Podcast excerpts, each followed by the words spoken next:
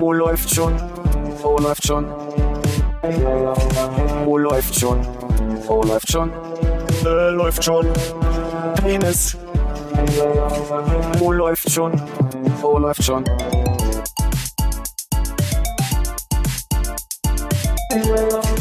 Oh, läuft schon. Oh, läuft schon. Oh, läuft schon. Oh, läuft schon. Äh, läuft schon. Penis. Oh, läuft. Ich habe meinen Tee geholt und äh, möchte sagen, hallo Konrad mit deiner Mate. Ist das eine Mate? Ja, hallo Hannes, auf dich. Traditionen werden hier noch hochgehalten. Äh, hallo Philipp. Äh, hallo Armin. Was gibt's bei euch da Schönes? Eine Cola und ein großes Glas äh, Leitungsheimer? Das ist ein gutes Leitungsheimer. Ähm, und ich möchte sagen, das ist nicht Britta gefiltert. Als ich mich Philipp kenne, ist das eine Weißweinschorle. Noch Schön im nicht. Maß. Im halben Maß. Noch nicht. Crystal Weißweinschorle. Hab gerade schon gesagt, ähm, wir, wir haben ja ein bisschen Glück, dass wir uns heute nicht live sehen, weil eventuell soll ja noch die Welt gleich ähm, untergehen. Und eventuell können wir in unserer Reihe beruhigende äh, läuft schon Töne ähm, neben der CD äh, Vogel Vogeltöne äh, auch jetzt so Regenplätschern und Donnergewitter vielleicht mit einspielen heute. Das ist auf jeden Fall gut. 2. Ich warte auch den ganzen Tag schon auf den Regenguss, weil ich noch nicht in der Waschanlage war mit meinem Auto. Das ist unglaublich dreckig. Das ist ja so eine Sache als Autobesitzer. Wie oft fährt man eigentlich in die Waschanlage und wie wichtig ist einem das wirklich? Ich glaube, es ist sehr unterschiedlich. Ich habe äh, eine Weile lang, als ich das äh, kaputte Verdeck zum Beispiel hatte und noch keinen Hardtop für mein Auto, habe ich ähm, mir einen großen Eimer und einen sehr weichen Schwamm besorgt und angefangen, mein Auto auf der Straße zu waschen. Darf man das? Äh, ja, ich habe da kein Putzmittel reingemacht, das war nur Ach Wasser. so. Nur poliert. Und natürlich der Schmutz, der da schon von der Straße ist vorher. Der ist ja von der Straße auf mein Auto gefallen quasi. Und das hast du auch in so einem weißen T-Shirt gemacht? Ja, ja, genau. Und dann gab es immer so Wasserflecken überall. Dann habe ich mir den Schwamm so über mir ausgedrückt. Dann hast du dich so auf die Motorhaube gelegt, weil da noch so, so ganz oben an den Scheibenwischer war noch was, wo du kaum rangekommen bist, ne? ja, mein Auto ist ja sehr flach. Da kommt man schon überall rein. Der flache war auch eine sehr lange Motorhaube. Und Aber, aber wenn das, äh, wenn das Verdeck offen ist, kannst du natürlich äh, so ein schönes Geschäftsmodell aufmachen, wo die Leute nicht quasi Drive-by machen und vorbeikommen, sondern du wäschst einfach die ganze Zeit dein Auto und die können sich immer mal reinsetzen für einen Moment und dir Geld da lassen. Das geht ja, das geht ja, natürlich, klar. Hannes, kannst du jonglieren? Da könntest du noch ein extra Geschäftsmodell dazu machen. Nur auf einem Einrad und mit Kegeln. Brennende Kegel. Da musst du ja denken, als wir zur letzten Aufnahme gelaufen sind, als wir an dieser Artistenschule vorbeigegangen sind und auf dem Schulhof an den Fahrradständern so ein Einrad angeschlossen haben. Ja. Klischee, Klischee. Geht's euch trotzdem so ein bisschen so, dass ihr, also ich möchte sagen, ich bin wetterfühlig genug, dass ich äh, das anna sich anbahnende Gewitter äh, spüre heute. Bin da so ein bisschen äh, wetterfühlig. Geht's euch da ähnlich? Also ich hatte vorhin, als es äh, kurz bevor es zum ersten Mal so ein bisschen genieselt hatte oder kurz geregnet hatte, äh, hatte ich so einen Moment, da stand ich auf dem Hof und ich dachte so, oh, gleich geht's los, es drückt gerade, es riecht schon so danach. Ja. Aber es ist nicht so das klassische, oh, mein Knie schmerzt, in drei Wochen gibt's Hagel. So, so, so ist es noch nicht. Aber es ging ja auch nicht los, oder? Also ich meine, noch hat's ja nicht geschüttet. Nee, es waren irgendwie, weiß ich nicht, so fünf Minuten leichter Regen oder sowas. Ich äh, frage mich, wann es aufhört, äh, lustig zu sein. So kleine, kleine dumme Sprüche wie, äh, oh, es drückt äh, gerade äh, und es riecht auch schon. Bei den einen dauert es länger, bei den anderen dauert es kürzer. Also ich habe keine, ich hab eigentlich keine, keine Fühligkeit im Knie gehabt, aber gestern war so ein Tag, ähm, wo ich das Gefühl hatte, dass das erste Mal so diese, diese drückende Wärme ein bisschen anstrengender war. Da versucht, äh, mein, meine Altherrenlaufrunde im Park zu machen. Und äh, die ist aber sehr, sehr kurz ausgefallen und mit großem stechendem Schmerz, stechendem Schmerz im Brustbereich. Im Brustbereich, das ist dieses Corona, glaube ich. Ja, das stimmt. Hm. Dann, dann war's das. Dann hat sich das geklärt. Cool. Ich habe das, Das erste Mal seit Jahren Heuschnupfen, aber so doll, dass ich mir eigentlich Anfang der Woche schon Sorgen gemacht habe, ob ich nicht äh, eine Erkältung habe. Also ich wusste, diese Symptome sind jetzt keine Corona-Symptome, aber ich niese wie ein Berserker. Mir läuft die Nase. Ich habe jetzt drei Tage hintereinander äh, wieder Antihistamine genommen, die ich noch da hatte. Äh, und, und merke, ich hatte Jahre keinen Heuschnupfen mehr, aber diese Woche ist es so schlimm wie lange nicht mehr. Mir fällt dieses Jahr irgendwie auf, dass man viel öfter mal so einen weißen Fussel in die Nase bekommt, also von dem man halt niesen muss, weil es kitzelt, und äh, dass man so andere pollenartige Sachen sich öfter mal aus den Zähnen kratzen muss. So, ich habe das Gefühl, ich fliegen gröbere Stücken oder ich atme die mehr ein oder so als sonst. Hast du aus den Zehen oder aus den Zähnen gesagt? Äh, sowohl als auch. ich meinte schon Zähne. Ja. Aber du nutzt die Zehen, um das rauszukriegen aus den Zwischenräumen. Ja, ja klar. Das ist ja, mit den Fingern macht man es ja nicht. Wie sieht das aus? Ja. Ist schon, ungewöhnlich, dass deine, äh, schon ungewöhnlich, Philipp, dass deine äh, Allergie dann irgendwie pausiert für ein paar Jahre. Ja, ich will sagen, sie war zwischendurch immer mal ganz leicht da, dass ich so einen Tag lang dachte, oh, kribbelt so in der Nase und die Augen tränen. Aber dann war das irgendwie nach zwei Tagen weg. Jetzt gerade ist aber, ist sie sehr, sehr eindeutig da wieder. Ja, aber ich hatte das genauso mit Neurodermitis. Das ist ja auch immer Zusammenhang aus so Psyche und Allergien und so weiter. Und gab mal so zwei Jahre, da war die stark und dann ging sie weg und dann kam immer mal so ein ganz leichtes Neurodermitis hat man ja oft in der Ellenbeuge, also im ja. Ellenbogen in der Beuge, äh, dass ich schon gemerkt habe, uh, hier, hier passiert gerade was. Also ich habe schon den Eindruck, dass das vielleicht wirklich alles immer so eine Mischung ist aus vielleicht auch irgendwie so, wie die Psyche gerade so drauf ist, obwohl ich den Eindruck habe, dass es gerade ganz gut ist. Aber vielleicht tut ja doch Corona hier übrige subtil so, ne? Aber weißt du, äh, gegen was du allergisch bist oder ist es nicht so schlimm, dass du es hast testen lassen? Ähm, ich überlege die ganze Zeit, wie dieser Test heißt. Ich habe mal so einen Test zweimal so gemacht und da kam zweimal dasselbe raus. Ähm, Cooper-Test. Das? Cooper-Test. Ah, das ist ein Witz, den ich nicht verstehe. Äh, Töffeltest. ich glaube, der heißt Pricktest, was ich lustig finde, weil Englisch ausgesprochen wird der Pricktest. Hm. Ähm, und da ist auf jeden Fall Birke immer ein Thema, aber im Moment sind es vor allem Gräser, die rumfliegen. Deswegen ist meine Vermutung, dass Gräser ein Thema ist. Aber du hattest ja auch diesen Spezialtest mit dem Blutaustausch dann in Folge. ja, der äh, die Bioresonanztherapie, ja. Genau. Aber die, ja, also nach dir ging es mir ja trotzdem auch gut. Das ist ja nun mittlerweile auch schon sieben Jahre her, acht Jahre her. Also da hatte ich ja auch schon gute Momente dazwischen. Und deswegen, keine Ahnung, was das ist. Aber vor zwei Jahren, ich weiß gar nicht, Armin, ob du mit dabei warst, aber mit Konrad war ich auf jeden Fall schon mal zum ersten Mai vor Jahren mal auf dem Grundstück meiner Tante. Und da bin ich vor zwei Jahren gewesen und da hat, fand ich es eine gute Idee, mal joggen zu gehen. Und da ist, da hatte ich dann auch nach so einer Runde Joggen ähm, so eine Runde Heuschnupfen, aber die war dann auch am nächsten Tag wieder weg. Das heißt also die Tendenz, ich bin auch jetzt die letzten Tage wieder mehr über Felder gefahren, weil ich gerade ein paar Tage frei habe, äh, kann schon kann schon korrelieren. Also das, also wenn ich wirklich ein bisschen mehr mich der Natur und dem Land aussetze, dass auf immer mein Körper sagt, es bist du bescheuert, hier ist weder Smog, ja, hier sind keine Abgase. Hilf mir auf die Sprünge. Grundstück deiner Tante, das war so ein 1. Mai? Genau.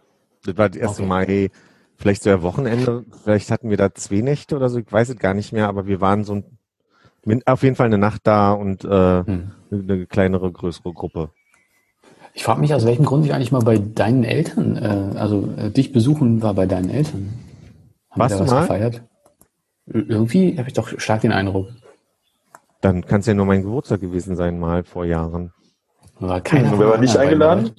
Ja. Oder nee. Einen anderen Grund würde ich jetzt gerade nicht sehen. Vielleicht haben wir was abgeholt. Ja, oder ich habe das mir nur zusammengeträumt. Vielleicht muss ich mal aufmalen, wie ich mir so ungefähr vorstelle. Und sage, ja. nee, das ist ein ganz anderes Haus. Nee, die Plattenbausiedlung sieht anders aus. Ja, das war zur Schulzeit, kann ich mich erinnern, es muss so 12, 13 Klasse gewesen sein, da hatten wir fürs Schulfest oder sowas, haben wir so äh, Bierbänke besorgt und sind halt mit so einer Robbe irgendwo nach Rotschenhausen, Marzahn rausgefahren zu so einem Verleihdingsi. Und da hatte ich so den Moment, wo die ganz auf einmal so anfing, dass die so die, die Augen tränen, die Nase juckt und so. Also das, was ich für Allergieerscheinungen halten würde, ohne dass ich welche habe. Und dann ich dachte so, scheiße, jetzt ist es soweit, jetzt hat es sich erwischt, jetzt hast du den Scheiß auch. Aber es war genau ein Tag lang und danach nie wieder so. Das ist schon komisch. Hast du danach nochmal in Hohenschönhausen? Mhm. Oder Marzahn oder Hellersdorf, ich weiß nicht mehr, welches von denen das war, aber ich war in allen mhm. danach nochmal, glaube ich. glaube ich. Ist ein Verdacht, eine, eine Plattenbauallergie zu haben, oder? Ja, da meine Eltern ja mehr oder weniger auch in einem Plattenbau wohnen. nicht, also nee. vielleicht nicht so einen typischen, aber. Ja, verstehe. Aber so von wegen Gräsern, wir waren am Montag, haben gedacht, wir machen mal was Verrücktes. Äh, Steffi hat mal so sich so ein paar Wanderwege um Berlin rum angeguckt. Und da gibt es so zwei Sachen. Zum einen gibt es äh, den, weiß ich, 60 Seen-Wanderweg oder sowas, wo man halt wirklich schon im tiefsten C-Bereich um irgendwelche Seen wandert, in mehreren Etappen. Und es gibt ja den bekannten Mauerweg. Und äh, wir machen mal äh, Mauerwegwanderung. Und dann habe ich gesagt, mache ich auch nur mit, wenn wir am Ende zu Hause ankommen. Also nicht im Sinne, man fährt irgendwo hin, wandert und muss von da aus wieder äh, zurückfahren. Und dann sind wir morgens nach Hohen Neuendorf gefahren was da so Richtung Oranienburg raus ist, auch schon im C-Bereich Brandenburg, und ähm, sind dann bis nach Hause zurückgelaufen. Und äh, Mann, da ist noch echt viel Platz zum Plattenbauten bauen da hinten.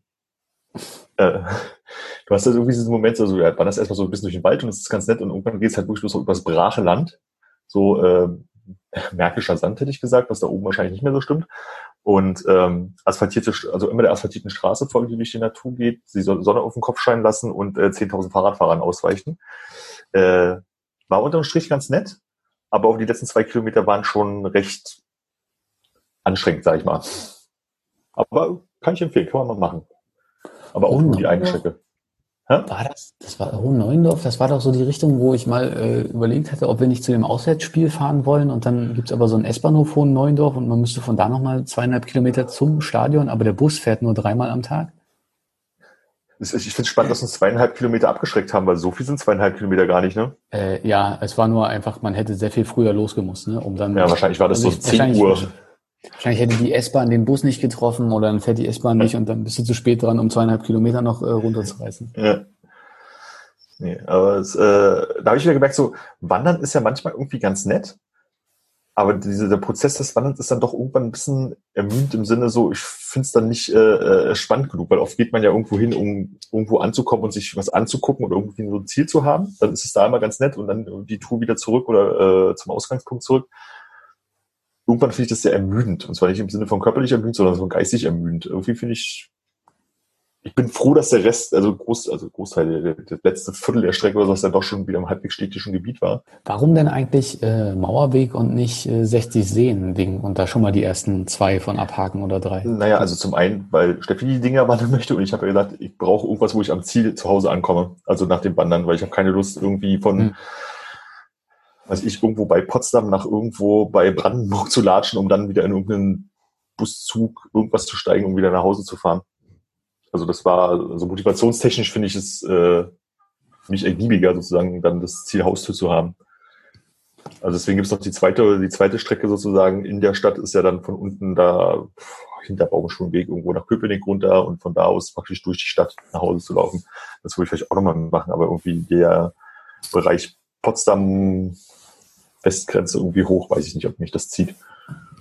Also zumindest nicht bald. Ich, äh, ich denke, ich werde es gleich bereuen, weil du mir dann sagst, so ja, das ist äh, mehr so Steffis Hobby. Ich habe mich damit gar nicht beschäftigt, aber ähm, ist dir irgendwas bekannt, ob man bei dieser 60 Seen-Nummer irgendwas sammeln kann? Stempel oder so Dinge, die man sich an den Wanderstock annäht oder auf äh, annagelt oder auf die Jacke näht und so? Pilze. Also fern ich weiß nicht. Also ich glaube, es gibt bei Komoot oder Strava oder irgendwie sowas gibt es ja immer so ähm, Dinge, wo du, wo es bestimmte Strecken gibt, wo du äh, so Ranglisten hast und so ein Kram. Und ich könnte mir vorstellen, dass es da, also weil es so ein, eine Strecke ist, die es oft dort gibt, dass es da irgendwie sowas gibt, wie wenn du es geschafft hast, kriegst du halt irgendwie so ein Online-Badge.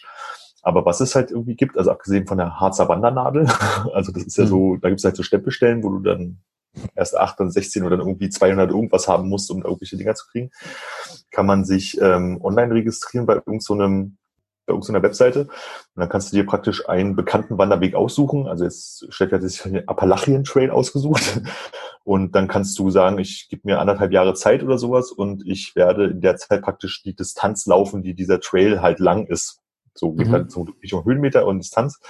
Und der Gag bei dem Ding ist halt, dass du am Ende, wenn du es geschafft hast, so, so eine relativ hässliche Medaille von denen zugeschickt bekommst, dass du halt den Appalachian Trail, na, virtuell nicht, aber auf andere Art und Weise gelaufen bist. Also da gibt es halt irgendwie all, alle möglichen Wanderstrecken. Es gibt halt auch relativ kurze, aber es gibt halt auch diese klassischen transkontinentalen Wanderwege und sowas.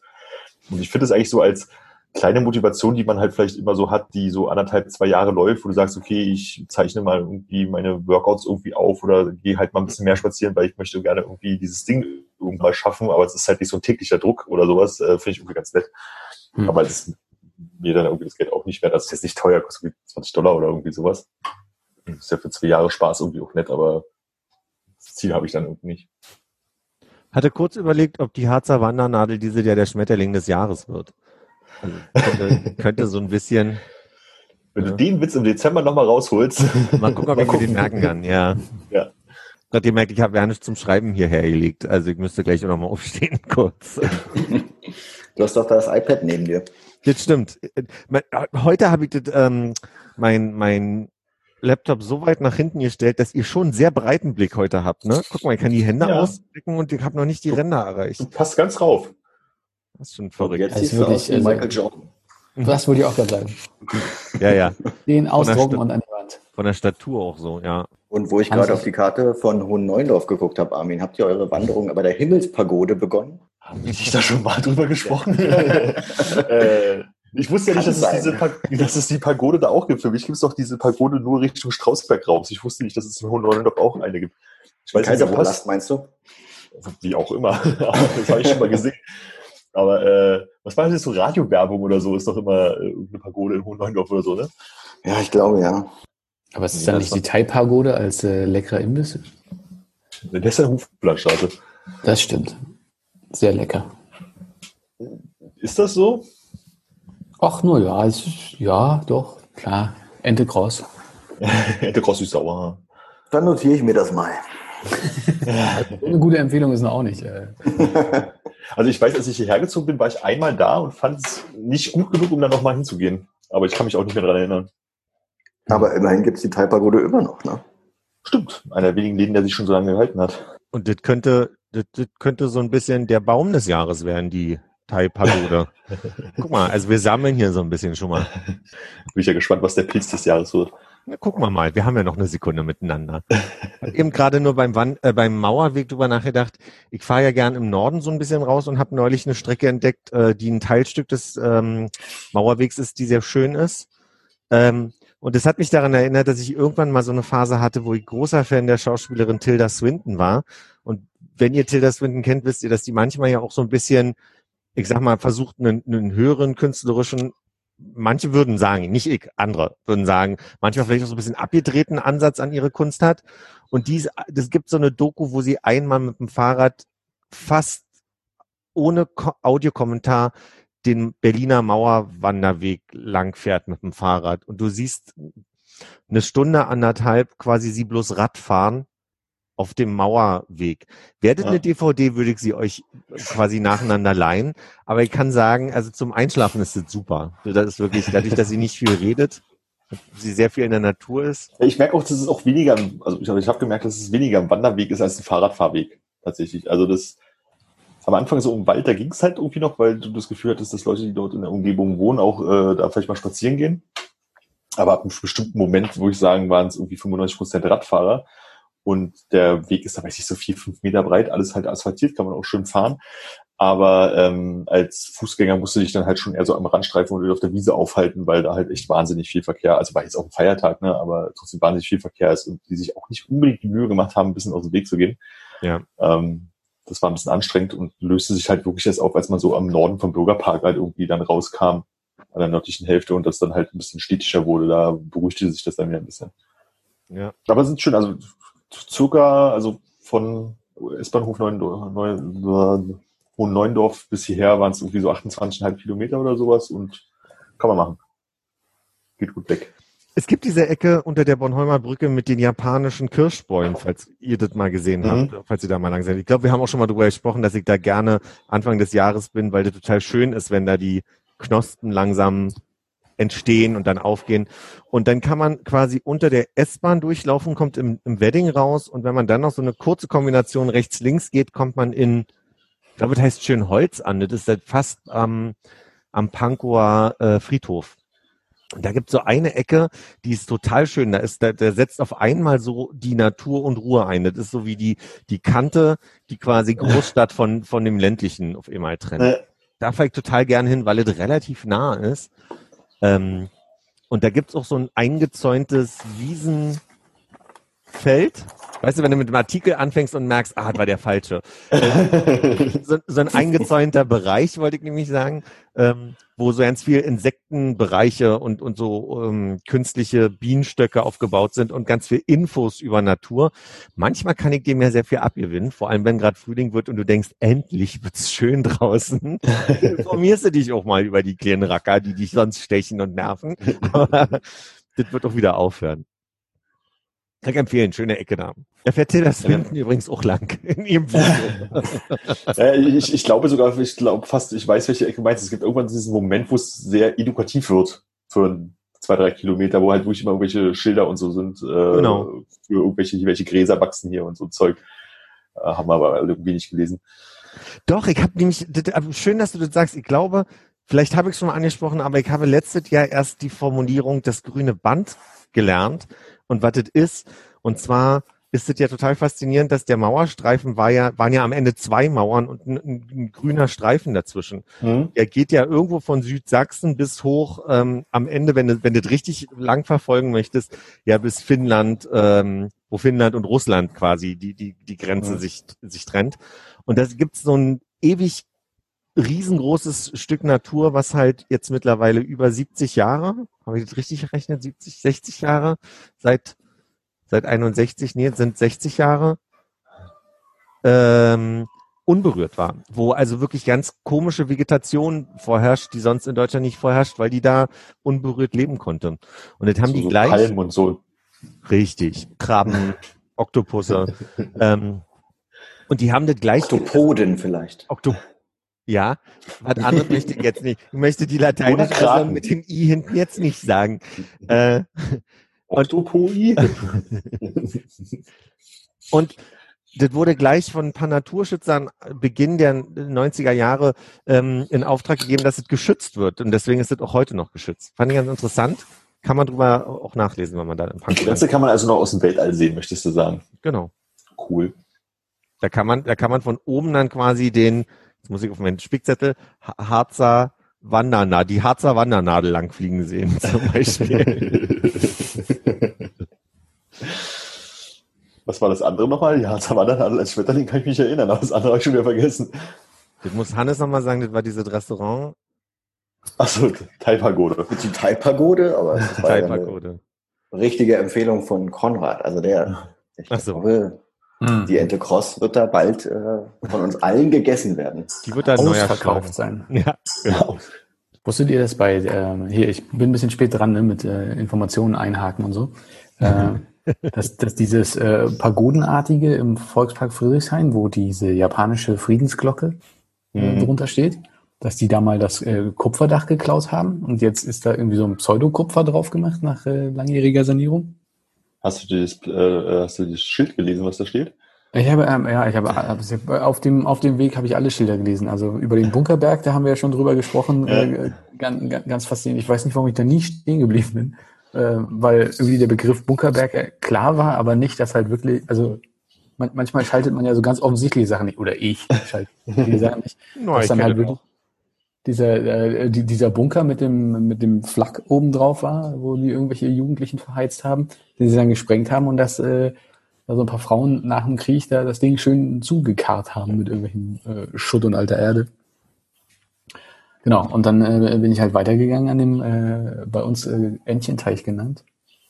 äh, ja, der heißt, glaube ich, großer, es gibt, glaube ich, großen und einen kleinen Teich, offiziell laut der Karte. Großen und einen kleinen Entchenteich, genau. genau, genau. Das war, Große Entchen, kleine Entchen, die Teiche sind gleich groß. genau.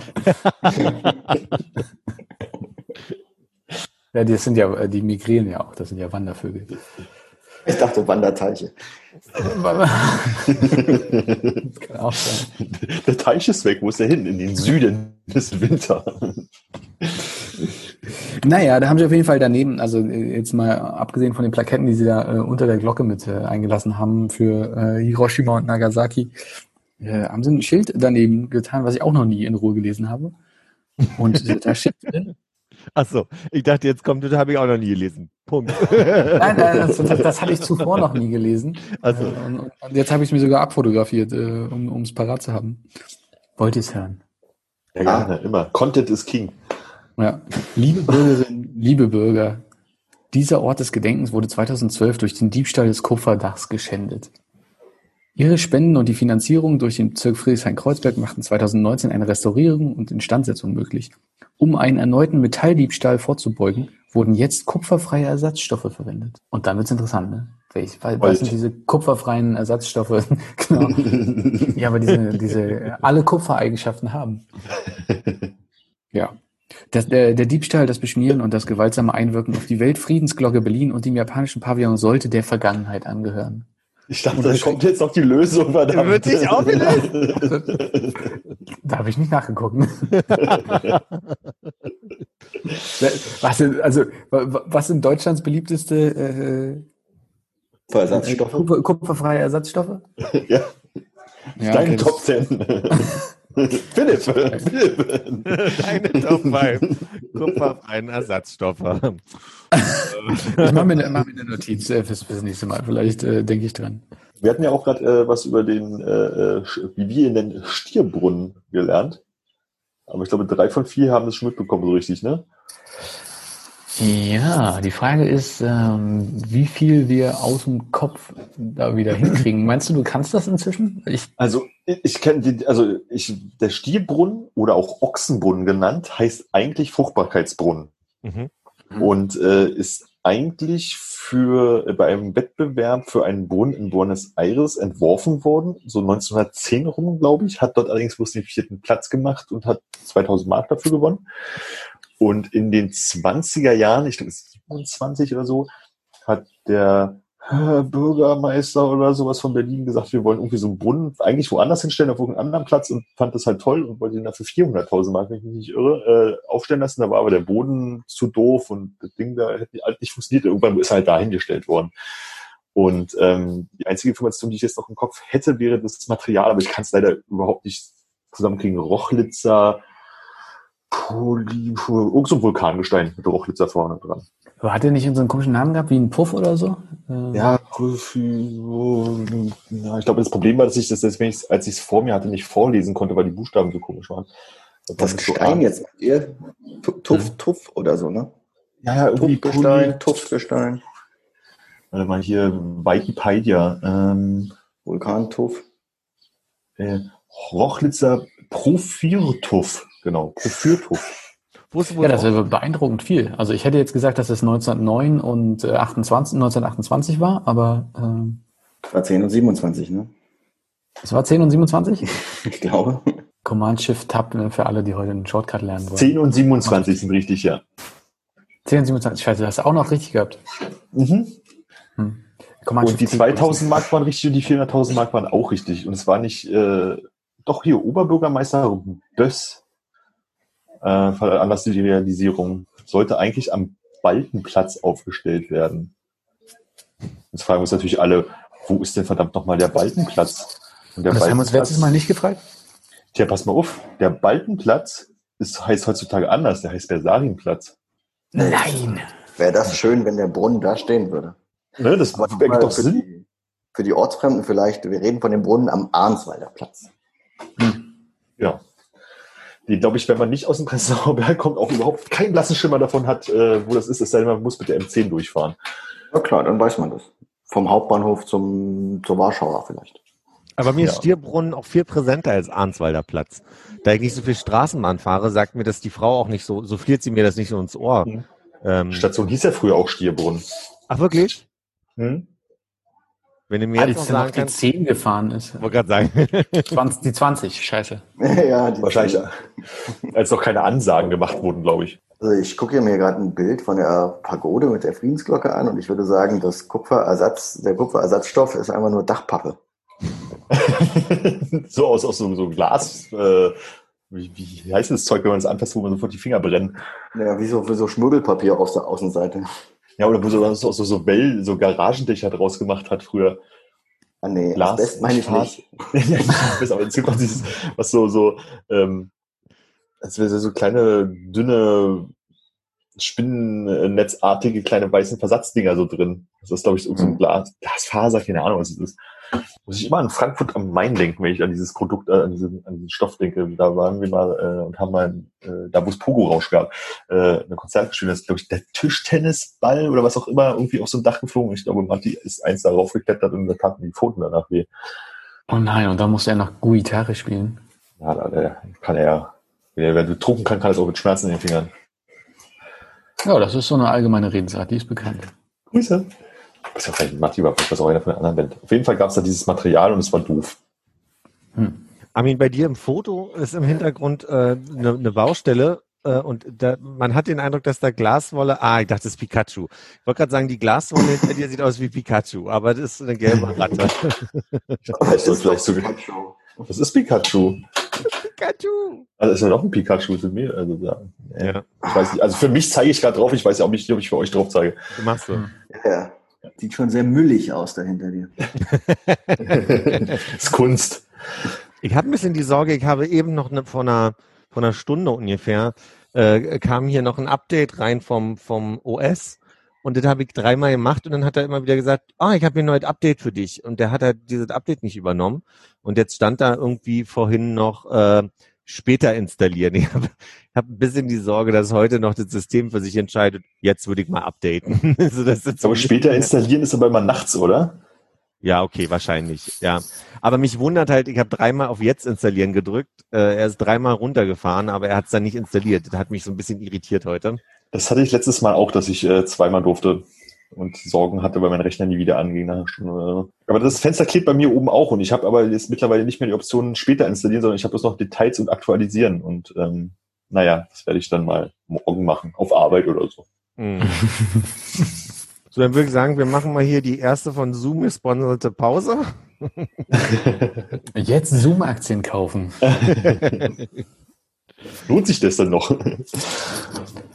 Äh, ich glaube nicht mehr, nee, die haben schon was verdoppelt. Und was haben die verdoppelt? Bis gleich. Market Cap oder so. Gut, bis gleich.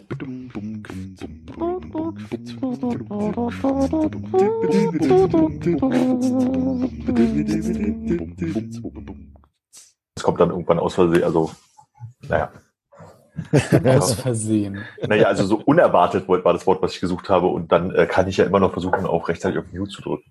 Nö, ich bin dafür, dass wir das wirklich also nicht zensieren. Lass das mal richtig raus und mal gucken, wie laut es knallt im Ohr. Ja, Jetzt gerade ist äh, der Effekt von Pollen in der Nase wieder weg. Vielleicht habe ich dich mit meiner, mit meinem Heuschnupfen angesteckt, Armin, Mensch. Digitaler Heuschnupfen, so ein Virus, ne? Ja. In dem Fall der und nicht das. Ich habe gerade die Pause genutzt, ne? Das ist ja schön, wenn man jetzt so äh, zwischendrin ein bisschen Zeit hat und alleine ist. So, wenn wir zusammen rumsitzen, verquatschen wir ja meist die Zeit. Ähm, es ist jetzt nicht ganz das ri- richtige oder gleiche Themengebiet, ähm, weil es, ne, glaube ich, jetzt nicht um irgendwie Dachpappen oder so ein Kram geht, aber ich habe ein bisschen rumgeschaut und äh, bin auf den Kupferminimierungs- und äh, auf Kupferminimierungs- und Vermeidungsstrategien für den ökologischen Kartoffelbau äh, gekommen. Und äh, da haben sie natürlich ein paar Alternativen getestet, um den Kupfergehalt im Grundwasser zu reduzieren. Kurz bevor es darauf geht, wollte ich noch sagen, das äh, Kupferdach hatte auch noch eine vergoldete Spitze, die wurde auch geklaut. Ne? Oh. Habe ich gerade ergoogelt und sie sagen, das, dieses Dach war so wunderschön, was da geklaut wurde. Das, äh, Scheiße. ja. Die Vorstellung, wie da fünf, sechs Leute mit so einem Dach in der Hand irgendwie durch diesen Park laufen, an schönen Brunnen vorbei. Mit ihrem Kupferhochofen, um das schön einzuschmelzen. ja, genau. Weißt du noch, wer wann das geklaut wurde? Hast du es gesagt, Konrad? 2012, glaube ich, ne? Ja, Okay. Aber auch, dass Konrad das gesagt hatte. 2012. Ja. genau. Entschuldige bitte, ja, Grundwasser. Nee, äh, ich wollte nur sagen, ich hätte jetzt meine Top 5 äh, an äh, kupferfreien Ersatzstoffen, auch wenn sie ein bisschen aus einem anderen Themenbereich, nämlich dem Aber gerne. Kartoffelbau kommen. Auf der, auf, der, auf der 5 ist für mich ganz klar Zitrusextrakt. keine, keine Frage. Ähm, also es sind viele Extrakte dabei, da müsst ihr euch schon mal gefasst machen. Auf äh, 4 Süßholzextrakt. Auf, äh, auf der 5 ist, äh, auf der 3 ist bei mir Schachtelhalmextrakt. Und dann kommt äh, etwas, was ich noch nicht so gut kenne, aber den Namen finde ich lustig, Chitosan. Sicher Und, äh, grünen Daumen. Ja. Tipp wäre jetzt, es ist ein weiteres, äh, ein, ein weiteres Extrakt. Wollt, wollt ihr raten, was für ein Extrakt das ist? Blaubeer. Nein, nicht ganz, aber finde ich schön. Kartoffeln finde ich auch sehr gut, die Antwort. Kartoffelextrakt für einen ökologischen Kartoffelanbau? Ja. Ja. Ja, ist schlecht, äh, ist nicht schlecht. Ähm, es ist für mich ganz klar Knöterich-Extrakt. Sehr geil. Chitosan oder auch Polyglucam ist ein Polydeglucosamin oder Polyglucosamin. Ja. Ist Ja, genau, man soll sie alle sammeln. genau. Äh, Ein natürlich vorkommendes Polyamino Aminoacarid, welches sich Chitin, äh, vom Chitin ab, ableitet. Da haben wir es. Mhm, mhm. Ich denke, da haben wir alle was mitgenommen jetzt hier heute. Mhm. Chitin, das ist doch das, woraus die Insektenpanzer gemacht sind, oder? Das heißt im Prinzip nichts anderes als äh, gemahlene Ameisen oder so. Wartet Oh, ich nicht. lese gerade Ph- Phosphid, Chitosan äh, und ein Hefepräparat in Klammern Aureobasidium pullulans zeigten dabei die beste Wirkung. Achso, es geht um, um Pullulans. ähm, dass, dass man den Befall reduziert. Pullulans, ja. Fall von was? Schädling. Äh, Braunfäule. Ah. Braunfäule. Mm, okay. Das wäre nämlich jetzt auch meine Frage gewesen, was das Kupfer eigentlich macht und wann, wofür, wo da der Ersatz stattfindet. Guck mal, da steht, die behandelten Knollen wi- wiesen geringere Braunfäulebefallsgrade und verbesserte Auflaufraten vor. Ist Uh. das, ist das was, wo, wo man Kartoffeln mal anders hat, dann bessere Auflaufraten? Kartoffeln mal anders. Jetzt mit gemahlenen Ameisen. Geil. Aber ich glaube auch mal gehört zu haben, dass in der Lebensmittelherstellung in manchen Bereichen Kupferkessel benutzt werden, weil die ähm, desinfizierende Wirkung, und jetzt das ist wirklich nicht mal Halbwissen, ja, also das ist nur so, so eine Ahnung, die ich mitbringe, äh, haben. Als wir im Uflecko, glaube ich, waren, hatten die nicht ihre Maische da nicht auch in großen Kupferkesseln angerührt? Ganz ehrlich, warum merkt man sie so? Das ist 500 Jahre her. Ja, ich habe kein Uflecko getrunken danach, deswegen vielleicht. Das kann sein. Also, ich, weiß ganz, ich weiß auch ganz genau, wer dein Uflecko getrunken hat. danach. Warst du das? Ne, das kann nicht sein, sicher, sonst ja. das, aber daran erinnerst du dich dann noch? Na, ich habe das erste mein Uflecko getrunken, dann habe ich mich gefreut, dass ich noch ein anderes Uflecko bekommen habe und dann habe ich vergessen, dass der Kupferkessel äh, anscheinend dabei war. Ich bin mir ziemlich sicher, dass das Ding nicht Uflecko hieß, das Bier, was wir da getrunken haben. Die Brauerei hieß so, ne? Ja. Ah, ist bestimmt Uflecko. Uflecko Schwarzbier. Trinkt man nicht auch einen Moskau Mule eigentlich aus einem Kupferbecher? Kann sein. Also ich glaube, es gibt so Gefäße, ne, die so ein bisschen kupfern aussehen, äh, wenn, wenn du stylisch haben willst, ja. Oh, oh, ich glaube, Armin muss gleich niesen. Ah, Armin, geht's los? Guck ins Licht, Armin, guck ins es war, Licht. es war kurz, es, es war kurz, war es wieder da, jetzt ist es weg. Denk an eine Polle. Habt ihr denn eigentlich ähm, hier äh, Raumfahrt euch angeguckt? War das Nee. nicht, äh, ach nee, war am Wochenende vor dem Feiertag, ne? Ich, äh, das ist mit diesen Raumfahrtdings, das ist irgendwie, äh, irgendwie ist komisch. Also auf der einen Seite ist es halt natürlich irgendwie äh, spannend, dass es halt irgendwie jetzt, was heißt jetzt wieder funktioniert? Die schicken ja die ganze Zeit Leute in all, deswegen finde ich das eigentlich gar nicht so aufregend. So, also Mhm. weil wir schicken ja die ganze Zeit Leute rauf und runter. Ich finde es eher so spannend, dass es zu einer Situation kommt, dass sie äh, Geräte bauen, die dann auch teilweise wiederverwendet werden können. Und ähm, aber es ist für mich nicht so dieser, also es wird gerade so ein bisschen getan, als wäre es der nächste große Schritt der Menschheit so. Was äh, fühlt sich für mich halt irgendwie nicht so so an. Die Amerikaner können jetzt halt wieder alleine Leute in den Raum schie äh, schießen, ohne die Russen dafür zu benötigen. Das ist eigentlich der einzige Unterschied gerade. Mhm. Ähm, und mein Gefühl sagt so, der nächste große Schritt, den ich mir so vorstellen könnte, da wäre eigentlich zu sagen, man hätte irgendein Gefährt wie halt jetzt ein Space Shuttle oder sowas, was halt vom Boden alleine losfliegen könnte ins Weltall und wieder zurück. So. Also das wäre für mich so ein monumentaler Schritt oder was ich mir so vorstellen könnte oder weil mir meine Vorstellung halt irgendwie reicht. Ich fand halt dieses ganze Tromborium da drum irgendwie seltsam an der Stelle. Hm. Naja, ja, okay. Also es mag schon sein, dass die ganze Zeit irgendwie Leute da ins Weltall geschossen werden. Man kriegt es einfach nicht so mit, aber es ist doch trotzdem, also es war irgendwie trotzdem spa spannend und aufregend und irgendwie, also so un unvorstellbar ne? nachzuvollziehen. Einfach, wenn, wenn du das, das Ganze drumherum jetzt mal geschenkt, ne? aber ab dem Moment, wo die Rakete startet, wenn du dann einfach siehst, wie äh, die Geschwindigkeit hochzählt und äh, die, die Entfernung, die sie, die sie da zurücklegen und das hört einfach nicht auf und irgendwann sind sie dann halt durch Atmosphäre und sonst irgendwas durch und das Ding hat irgendwie 20.000 kmh, mit dem es da unterwegs ist. Es ist doch Genau, nicht, also prinzipiell äh, die Faszination Raumfahrt und Raketen und Start und so kann ich halt nachvollziehen. Ich finde es bloß halt erstaunlich, dass da jetzt halt so ein Gebese mehr oder weniger drum gemacht wurde, Mhm. weil die, die neue Bedingung war eigentlich bloß, dass das privat hergestellt wurde. So, ne, also das ist Mhm. ja, also was ist privat, ja, also ne, das ist nicht von der NASA oder von wie auch immer die in den anderen Ländern heißen, Taikonautastan oder so. Ähm, die, jedes Jahr werden Leute auf die ISS geschossen, reihenweise irgendwie, halt irgendwie aus Russland oder woher auch immer, oder China, keine Ahnung. Und jetzt haben es halt die Amis halt gemacht äh, und privat. Das ist halt irgendwie neu, aber im Prinzip das Ding, eine Rakete fliegt nach oben, wird schneller und so, ist halt immer das gleiche. Ist immer noch faszinierend an sich, aber ich fand es halt spannend, dass halt dieses Tromborium gemacht wurde. Also das Spannendste daran an sich ist vielleicht so dieses, wir haben jetzt eine Rakete, die wir zu Teilen oder zu großen Teilen wiederverwenden können. Das ist cool. So, Mhm. aber an sich ist es halt ein Raketenstart gewesen, der halt medial so groß war, dass alle mal wieder vom Fernseher gehangen haben und gesagt haben, guck uns mal einen Raketenstart gemeinsam an. Irgendwie ist es komisch, also klar, große technische Leistung und schön und so, aber irgendwie irritiert es mich auch ein bisschen. Hm. Die Grundprämisse war ja die, dass es eine Ausschreibung gab und mehrere Firmen quasi privat versucht haben, gegeneinander anzutreten. Habe ich das richtig verstanden? Aha. Wüsste ich jetzt nicht. Okay.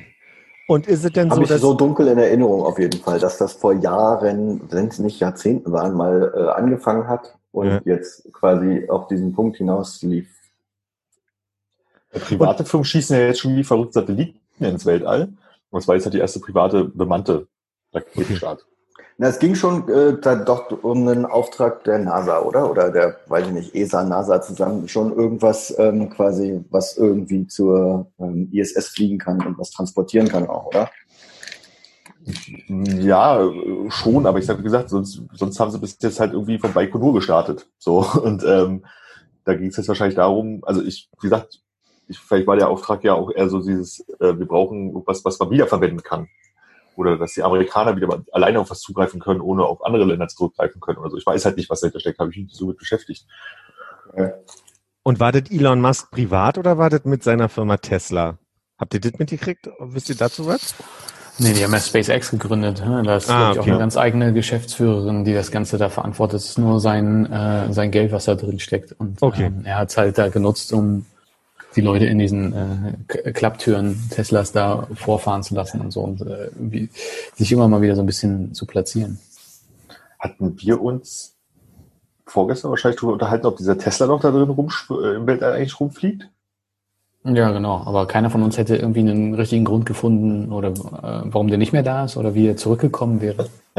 Ich hatte bloß heute äh, beim Rauch hatte ich auch die Frage gestellt und dann kam äh, die Antwort, dass äh, der Kollege meinte, er ist sich gar nicht so sicher, aber der ist gar nicht auf, er glaubt, er ist gar nicht auf die Umlaufbahn geschossen wurde, sondern so Richtung, der schwebt jetzt Richtung Auswärtsall. Oh. Das heißt, Ah. der kommt irgendwann mal an irgendwelchen anderen Planeten vorbei, vielleicht. Ja, oder stürzt auf andere Planeten, wie auch immer, aber ähm, Roadtrip. Roadtrip. Ja, und dass da irgendwie die ganze Zeit irgendwie, ah, jetzt lass mich lügen, Bon Jovi oder so lief in dem Auto oder so ähnlich. Damit ein schöner erster Kontakt mit Bon Jovi. Was wäre denn dein ich glaub, äh, Bon Jovi-Song, den du äh, spielen würdest in dem Auto? Hannes, bitte? Äh, nee, beantworte erstmal die Frage. Aber gegen, an wen ging die Frage? An Armin? Also Eigentlich an alle von euch. Die Kuschelrock läuft der nicht- 23. Aber läuft da nicht wahrscheinlich Rocketman in dem Auto? Ich hätte auch gedacht, eher so eine Compilation wäre vielleicht nicht schlecht. Eine Bravo-Hits oder eine Thunderdome oder irgendwie sowas. Gab's Aber ja schon auf der ähm, Voyager. äh, Die Bravo-Hits? Ja, aber so eine Compilation von, äh, das machen wir übrigens so alles auf der Erde, wer auch immer das hört. Da wurden ja auch, So, ja. also Königin der Nacht und so weiter, Beatles und so. Eine Schallplatte drauf, ne? Ja, irgendwie so eine komische. Äh, was ich sagen wollte, die andere Frage, die wir uns ja gestellt hatten, war, ist in dem Roadster überhaupt ein Akku drin? Und dann ist ja die Frage, wenn da ein Akku drin ist, äh, wie lange reicht der, wenn der nicht das Auto antreiben muss, sondern nur das Radio? Stimmt. Ja. Kann man da was mit kinetischer Energie machen, aber das ist ja auch keine Reibung, ne? Vielleicht haben die auch noch ein Solarpanel irgendwo ran geschraubt, damit er ein bisschen Strom bekommt. Solarsegel, was sich ausklappt ab. Die Türen gehen so auf, so nach oben. Da ist so. Solarpanel drin. Man kriegt, kriegt, kriegt das Auto so eine Halskrause wie bei Hunden, klappt sich so aus und dann Was bremst doch so? richtig im luftleeren Raum bremst es ja ungemein. Ja. Ist auch die Nummer eins Beschwerde von Hunden. Ne?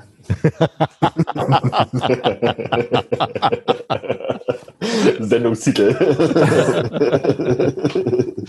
Äh, Was mich jetzt interessieren würde, Philipp, wenn du sagst, das Auto hat eine Halskrause, ja, in welche Richtung geht die? geht die mehr so vorne zu den Scheinwerfern oder geht die so nach oben zum Dach? Nee, definitiv zu den Scheinwerfern. Ich würde das an diesem, ich weiß ja gar nicht, wie, wie, die, wie die Türen so richtig angebracht sind beim Tesla, aber beim regulären Auto hast du ja so ein, so ein, so ein Stück zwischen der Fahrertür und der, der hinteren Tür. Also so, so da drum würde ich es mir vorstellen, dass das nochmal so ausklappt. Na, Nee. was sie hochgeschossen haben, war ja ein Roadster. Das heißt, der hat wahrscheinlich nur zwei Türen. Ah, so ein Sportcoupé, ja. Hm. Ja, offen tatsächlich auch. Ne? Man hat doch den, den ähm, ähm, Fake-Astronauten-Dummy da drin sitzen sehen, oder? In dem Auto. So, nach oben offen. Ja, dann würde ich es mir so vorstellen, dass es sich quasi vor der Fahrertür, da, also um die Windschutzscheibe einmal spannt und vielleicht auch gleichzeitig so einen Mechanismus auslöst, dass die Türen einfach so flattern. Ja, die gehen dann immer so, dass es so ein bisschen so eine Kreatur. Damit er schneller vorwärts kommt im Weltraum. Ja, vielleicht kann, Widerstand. Und die, die, vielleicht gehen auch die Scheinwerfer an und vielleicht hattet ja auch irgendeinen Effekt, dass dann also quasi das Auto sich beschleunigen kann. Ich bin da nicht so Lichtantrieb. drin. Lichtantrieb. Man sagt ja Lichtjahre und so. Ich bin da nicht so, ja. Ich will ja nur helfen. Geschwindigkeit, das muss ja irgendwo herkommen, ne? Hat ja auch wieder keiner angerufen und mal gefragt, bevor sie das Ding hochgeschossen haben, so, ne? Aber Ich hätte noch eine äh, Frage an den äh, Autoexperten. Die, ähm, also man hat ja eine Fahrertür, man hat eine Beifahrertür, Hannes. Ähm, es wird doch garantiert äh, für die für die Fahrgasttüren hinter der Fahrertür und hinter der Beifahrertür äh, auch nochmal besondere Namen geben. Ja, gar nicht davon ausgegangen, dass ich jetzt hier der Autoexperte in der Runde bin. Ja, doch, das ist klar. Da sind wir alle von ausgegangen. Äh, ja, Vordertür und Hintertür, wie wäre wie wär das? Ja, aber wie kann ich denn die Hintertür äh, von der von der Vordertür auf der Fahrerseite und äh, von der Hintertür auf der Beifahrerseite unterscheiden? du meinst ein bisschen wie beim Zahnarzt, wo man dann von L3 und R4 oder so spricht, ne? Ich glaube nicht, dass man so beim Zahnarzt von den Quadranten spricht, aber ja. Aber das Prinzip, ja. Äh, nee, keine Ahnung, was da noch geben könnte. ja. Die Tür auf der Beifahrerseite, sagt man wahrscheinlich. Ja, Beifahrertür, klar, aber dann die Unterscheidung war ja Ja, Beifahrertür hinten Hintertür oder auf vorne. der Beifahrerseite und äh, Hintertür auf der Fahrerseite. Das ist ein bisschen ungriffig. Hm. Hannes, wechselst du auch äh, Sommer- und Winterreifen? Nee, ich habe Ganzjahresreifen tatsächlich. Ah, okay. Ich kenne zwar meinen Vater so, der fängt dann mit Kreide an, auf die entsprechenden Reifen immer äh, VL und VR und HR und HL zu schreiben, damit er sich merken kann, welcher Reifen wohin kommt wieder. War meine erste Assoziation mit. Genau. So kam ich auf, auf, H- auf, auf L3 und, und R4 oder irgendwie so. Das war so meine. Aber Hannes, als Autoexperte, wenn ich jetzt äh, in die Garage von äh, Philipps Vater einsteigen würde und heimlich äh, VR und VL austauschen würde, also anders beschriften würde, wäre das irgendwie schlimm? Na, die Reifen fahren sich ja unterschiedlich ab, je nachdem, wo sie am Auto angebracht sind. Außen innen und hinten vorne wahrscheinlich, ne? je nachdem, wie der, wie der Antrieb auch des Autos ist. Ähm, aber ob das jetzt, also da hast du wahrscheinlich äh, unterschiedlich abgefahrene Reifen Mhm. von innen nach außen. Ne? Ja, kann ich mir gut vorstellen. Ja. Also ich kann mir Ja. das von vorne und hinten irgendwie vorstellen, aber links und rechts macht für mich irgendwie wenig Sinn irgendwie. Na, dass die dann Haben irgendwann die statt parallel zum Boden, dass die dann quasi so eine Abnutzung nach innen haben zumindest, dass sie halt so ein bisschen. Ja, aber so stelle ich mir das jetzt gerade irgendwie verkehrt rum vor, aber die Innenseite eines Reifens ist doch immer die Innenseite, ne? Die haben ja da drin so ein Das so ist schon ein richtig, ja, das ist immer innen. Ach so, ja. das war mir jetzt zu Deswegen- viel Logik noch da, mit dran. Ja, hast du ein Stück weit einen Punkt. Deswegen, Ja, obwohl vielleicht ist auf der Fahrerseite auf jeden Fall immer mehr Belastung, weil da immer ein Fahrer sitzt, aber nicht immer ein Beifahrer. Deswegen ist es dann mehr abgefahren als auf der anderen Seite oder so. Ja, nee, da habe ich keine Antwort darauf. Da ich- vielleicht ist es aber auch dann die Drehrichtung, ne? Also du hast dann einerseits quasi den Druckpunkt von innen und dann Mhm. und dann quasi die Abnutzung nach da, aber gleichzeitig auch die Fahrtbewegung, die dann, weil du müsstest ja dann die Fahrtbewegung ändern des Reifens und dann hast du ja auch nochmal eine andere Abnutzung. da ist ja Ganz so dumm bin ich ja nicht. Ne?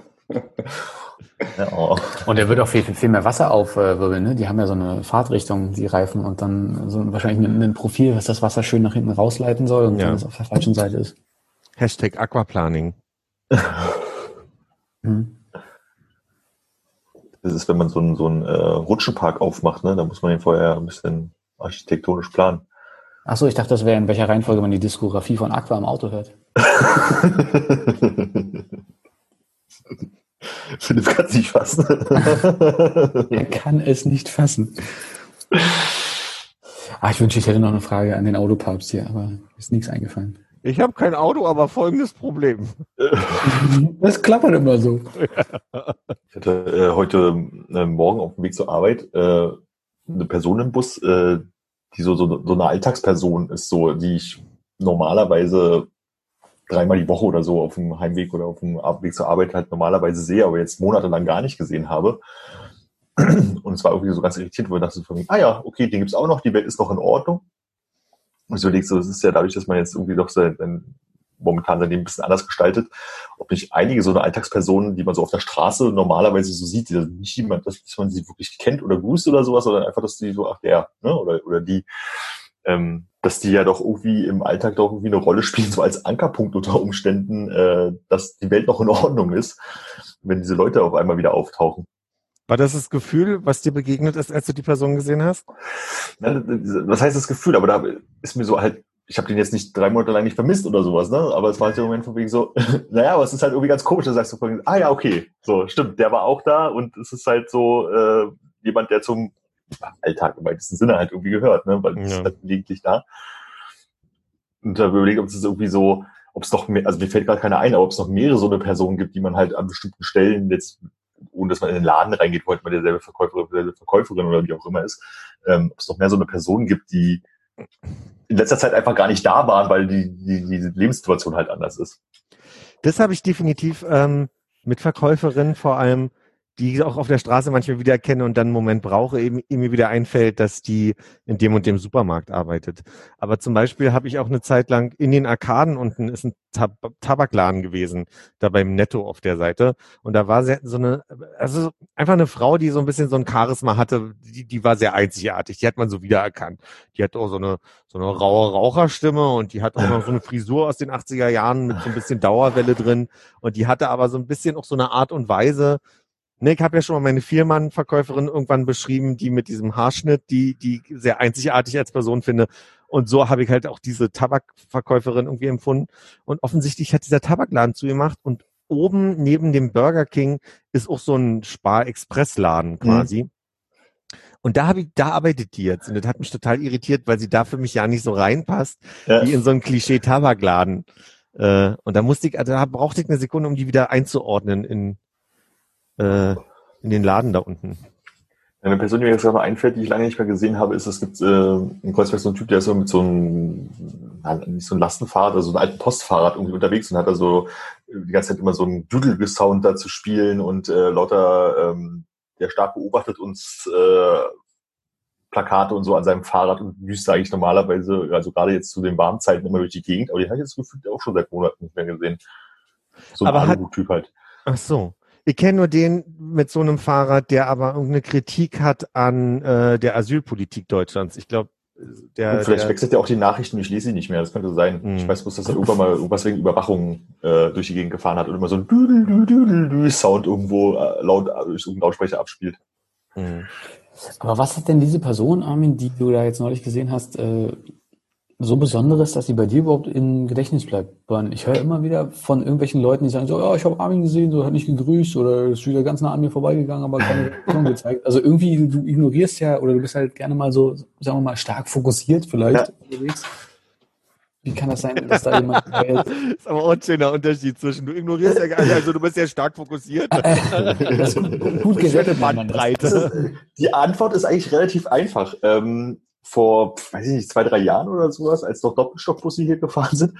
Ähm, ich sitze ja immer ganz hinten rechts auf diesem Platz und äh, wenn er, also der muss so halt irgendwie die Station, die paar, die hier voll sind, einsteigen. Wenn er in dem Bus war, war dieser Platz besetzt. Dadurch ist diese Person mir irgendwann mal aufgefallen. so. Mhm. Und ähm, manchmal war es dann halt auch so, dass ich hab den halt morgens nicht gesehen, aber wenn ich abends nach Hause gefahren bin, dann saß er auf einmal in dem Bus drin. Also fällt ja diese Person halt einfach auf, wenn du dran vorbeigehst. Ist halt so, ist halt so ein Kerl, bis ich in den 40ern relativ normal halt auch aussehen. Also das ist jetzt nicht irgendwie sonderlich auffällig, aber mir fällt halt auf, weil er auf meinem Platz gesessen hat, sozusagen. und dann immer der, die innere Wut immer wieder aufsteigt, wenn man ihn sieht. Nein. Aber und, Jetzt hast du dich das erste Mal gefreut, ihn zu sehen. Ja. nicht zu freuen, aber das ist halt einfach wirklich dieser Moment, wo du sagst, irgendwie so, ja, es ist halt einfach so alt, es gibt, glaube ich, so Alltagsmenschen, die halt irgendwo so in dem Leben halt irgendwie stattfinden. Du hast keine, keine Beziehung zu denen, du weißt nicht, wie die heißen, du weißt nicht, was sie machen, keine Ahnung, aber die, die, die tauchen halt auf, die laufen über die Straße und die kennst du halt. Ist so ein bisschen wie, als auf einmal Hemmo Rüdiger weg war und man fragte sich auf einmal, wo ist eigentlich Hemmo Rüdiger hin? So, und ähm, bloß, dass ich halt jetzt nicht monatelang an diesen Typen gedacht habe, von wem, wo ist der eigentlich, sondern der ist mir heute erstmal wieder, oder ist dann irgendwie aufgefallen. Also ich wittere ganz großes Merchandise da, dass du halt irgendwie so Karten druckst und äh, T-Shirts machst und sowas. Du bist mein Alltagsmensch und das kannst du dann einfach mal irgendjemand in die, in die Hand drücken. Also eine Packung Merci eigentlich. Ja, ja. Und Obwohl wie die- creepy einfach fremden Leuten eine Packung Messi in die Hand und gesagt danke, dass es dich gibt. Was, was, was wäre denn, äh, was wäre denn so eine äh, beschissene Schokolade, Schrägstrich Süßigkeit, dass sie zum Ausdruck bringen würde mit "Du Arsch, wieso sitzt du schon wieder auf meinem Platz? Bounty. Da würde der sich vielleicht freuen. Das ist halt das Problem. Für mich wäre das so, kommt von Hassherzen sozusagen und viele so, oh, danke, das ist aber lieb. Oh, eine Herrenschokolade. Vielen Dank. Tropfen. oh, bei Herrenschokolade ist eigentlich ganz gut. So, es gibt wirklich sehr wenige Leute, die das wirklich mögen. Schokorosinen würde ich glaube ich mit anbieten. Auch, auch mies. Hey, finde ich super. Ja, so Schnapspralinen oder sowas. Also jungen Menschen, glaube ich, kannst du mit edlen Tropfen keinen Gefallen tun. Aber es ist doch äh, äh, zarter Genuss in Nuss. Ist das das Gleiche? Dasselbe? Unsicher. Gibt ja manchmal so Situationen, in denen möchte man bestimmte Leute nicht wieder treffen. Also ich sage mal so, ich hatte mal so einen Arzttermin, wo ich sage, da hätte ich gut drauf verzichten können, dass da also Leute mit bei sind. Und ähm, dann war also eine, eine, eine Frau, die quasi an der Anmeldung gesessen hat und ich wirklich ewig überlegt habe, woher ich die kenne, bis mir einfiel, dass die eine Zeit lang mittwochs viel ins Schwutz gegangen ist und mich aus dem Schwutz als Barperson kannte und ich mir dachte, ah, das hätte ich jetzt nicht gewollt, dass wir uns kennen ja an der Anmeldung. das war also eine der, der unschöneren Momente und ich brauchte aber auch so diesen Moment von, scheiße, irgendwoher kenne ich die, irgendwoher kenne ich die. Das war unangenehm. Ja. Und da gehst du nicht mit so einem, na, alles, alles gut bei dir, äh, drüber hinweg? Nee, weil wir, am, weil wir am Anfang so getan haben, wie ähm, wir kennen uns nicht. Also weil auch, bei ihr, glaube ich, war auch, ich unterstelle sogar, dass die mich gar nicht gleich einsortieren konnte. Vielleicht hoffentlich auch später nicht. Aber ähm, wir waren Jetzt hat nicht sie an so deine Adresse. Wie bitte? Jetzt hat sie deine Adresse. Das ist nicht schlimm. Kann mir gut vorstellen, wie Philipp da auch hinkommt in seinem Schwurz-T-Shirt und kurz das Schwurz-Schlüsselband auf den Tisch ablegt. Die, die Visitenkarten kurz rausräumt. Genau. Ja, kann- Ah, kann ich hier ein noch- Flaschenöffner, so, damit man das auch schön einsortieren kann. Ah, Barpersonal. damals. Naja. Aber man braucht auch gar nicht immer den, den Bus oder die, also ich habe das auch mit dem Fahrradfahren, dass manchmal die Leute so zu ähnlichen Zeiten äh, zum Beispiel durch den Tiermannpark fahren und die Leute Ja, genau, aber so eine Person meine ich halt. Also es ist Genau. gar nicht bloß, also einfach so, wie man wiedererkennt. Ja. Ich war ja nur überrascht, dass es so eine Leute gibt, die du wiedererkennst auf der Straße. Ja, ich, ich höre das ja sehr häufig, äh, dass ich an Leuten vorbeigehe und da hatte ich gerade der und der gegrüßt und so, ja, sorry, ist mir nicht aufgefallen. Also das stimmt schon. Bin da nicht sehr aufmerksam. Du bist sehr Aber Hannes ist ja auch fast an mir vorbeigelaufen. Also insofern. Bin ich. Ja, als wir uns am Dienstag getroffen haben, bin ich ja nun wirklich hier quasi vor die Füße gelaufen. Du kamst ja auch irgendwie schräg von, von auf der anderen Straße. Und Ja. Ich bin äh, stringent zu meinem Parkplatz äh, ge gehechtet. Ich hatte deine, deine rote Jacke erkannt und dachte, das ist doch der Hannes, der arbeitet ja jetzt hier. Ja, ja. Aber ich habe auch schon mal jemanden auf der Straße gegrüßt tatsächlich. Ich glaube auch, weil er mich so angeguckt hat, als würde er mich grüßen wollen, oh- ohne zu wissen, wer es eigentlich ist. Aber so mit dem Hintergedanken, ja, irgendwie kennst du diesen Menschen. Du hast so, das, von der Optik her weißt du genau, dass du den Menschen kennst. Er hat dann also zurückgegrüßt. Und mir ist dann wirklich erst Minuten später eingefallen, dass es eigentlich nur irgendwie jemand äh, ist, der im, im Späti um die Ecke arbeitet, quasi. Aber ich dachte, ich kenne den irgendwie. Also Ja. anders. Mehr als jemand, bei dem ich mal einen Kaffee gekauft habe. Ja, so geht's mir aber auch mit Späti-Menschen. Es gibt manchmal so su super freundliche Späti-Verkäufer, die dich so grüßen, wie, als würden sie dich wiedererkennen. Und dann gehst du gerade so aus dem Laden, warst froh, dass der dich wiedererkannt hat und dann begrüßt er die nächste Person genauso und du merkst so, ach so, der ist nur nett zu einem. Es gibt äh, auf dem U-Bahnhof äh, Französische Straße gibt es unten so ein Urbani, so, so, einen, so einen kleinen Kiosk, wo ich gelegentlich morgens Zigaretten gekauft habe und da sind es auch bloß zwei Leute, die da arbeiten und äh, da kann ich auch nicht mehr vorbeigehen, ohne ein äh, lächelndes äh, Winken äh, zu bekommen. So, und ich, ich befürchte, dass, also sobald sie in diesen kleinen Fensterchen drin sind, ist das auch total okay, weil dann kann ich das zuordnen. Aber ich habe Angst vor dem Tag, wo die dann auf der Straße mal, hallo! Ja, war das denn? Sie war nur einmal kurz raus aus dem Kasten, um eine runtergefallene Serviette aufzuheben. Im Vorderhaus bei mir wohnt eine Frau, die eine Zeit lang einen Hund trainiert hat, der sehr ängstlich war. Das war ein geretteter Hund, der also wirklich super ängstlich und aggressiv war. Und die hat versucht, mit dem so ein bisschen, ähm, ich sag mal, den, den zu desensibilisieren vor dem, vor dem Hausflur, um dann auch mal im nächsten Schritt vielleicht mal rauszugehen. Und manchmal bin ich halt genau zu der Zeit reingekommen und dann haben wir immer mal ein bisschen gequatscht. So. Und dann ging das aber ein bisschen schief mit dem Hund, der konnte nicht wirklich gut trainiert werden und dann musste den abgeben in, in einer, also in die Hände von Menschen, die äh, ein bisschen begabter damit umgehen. Und trotzdem kam es dazu, dass wir uns ab und zu mal noch gesehen haben und kurz geschnackt haben. Und auf einmal war so ein Jahr, wo wir uns überhaupt nicht gesehen haben. Und jetzt passiert es wieder, dass wir uns öfter sehen. Und ich ähm, den Eindruck habe, dass ich freundlich und nett zu ihr sein muss und ein Gespräch ihr aufdrängeln muss. Und ich merke immer, dass sie eigentlich weitergehen möchte. Und ich denke dann immer so, mir fällt es aber auch total schwer, nicht zu sagen Hi und weiterzugehen, sondern ich bin dann immer so, oh, alles gut bei dir? Äh, ach so, ja, ja. Und dann kann mit dieser Situation überhaupt nicht umgehen, dass wir uns da immer mal wieder begegnen. Du musst die Leute auch mal in Ruhe lassen, Philipp. Ja, ich glaube ja. Okay, Philipp, ob dein Regen kommt. Ja? Also bei mir rauscht es schon leicht. Ich möchte auf der Aufnahme noch ein Donnergeräusch haben. Wir müssen das hinkriegen. Aber irgendwie, ich habe gerade mal geguckt, es scheint jetzt wirklich hier fröhlich vorbeizuziehen, nachdem sie den ganzen Tag groß angekündigt haben. Also hier ist nichts Schlimmes mehr am Regenradar so richtig. Außer jetzt Erwartet jemand von euch noch Besuch eigentlich? Nee.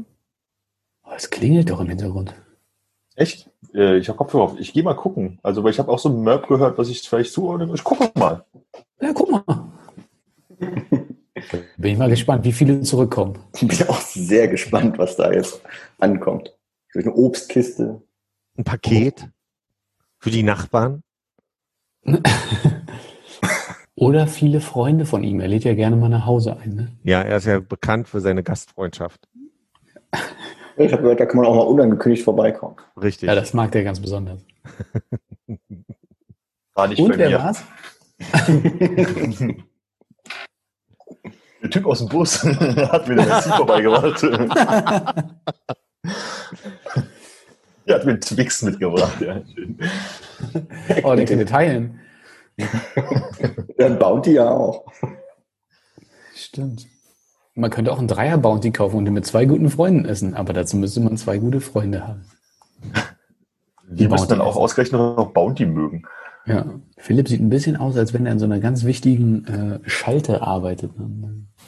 Ein bisschen wie äh, hier äh, Troll. Ich finde, ich sehe aus wie Peter Urban in der Kabine oben rechts, der äh, quasi über seine Monitore überwacht, äh, was jetzt gleich äh, Serbien angezogen haben wird und welchen Song sie interpretieren werden.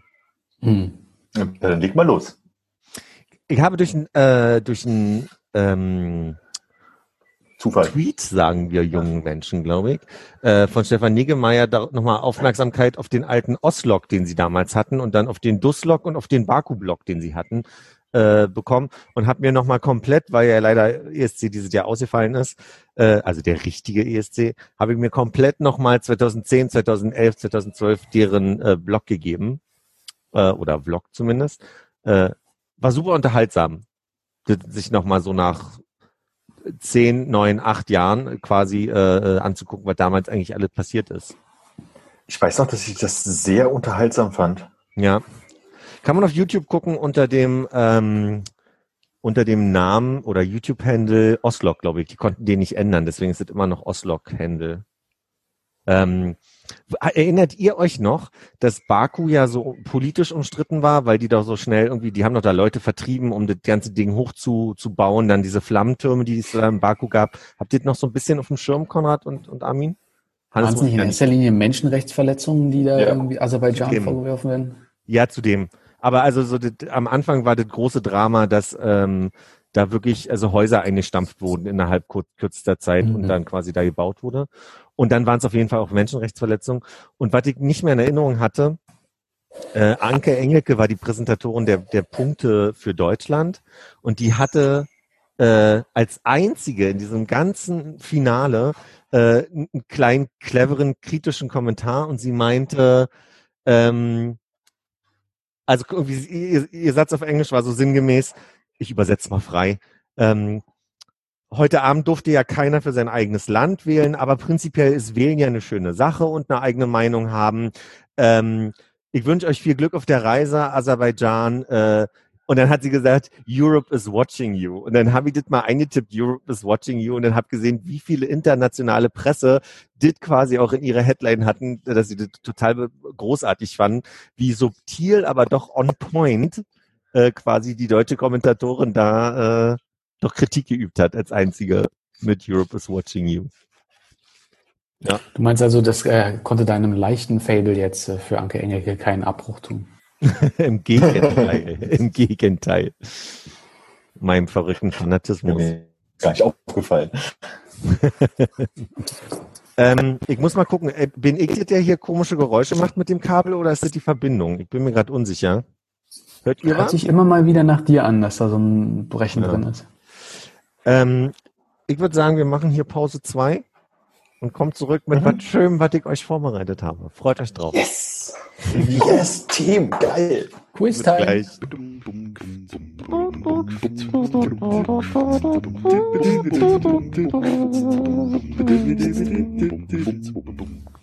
Ja.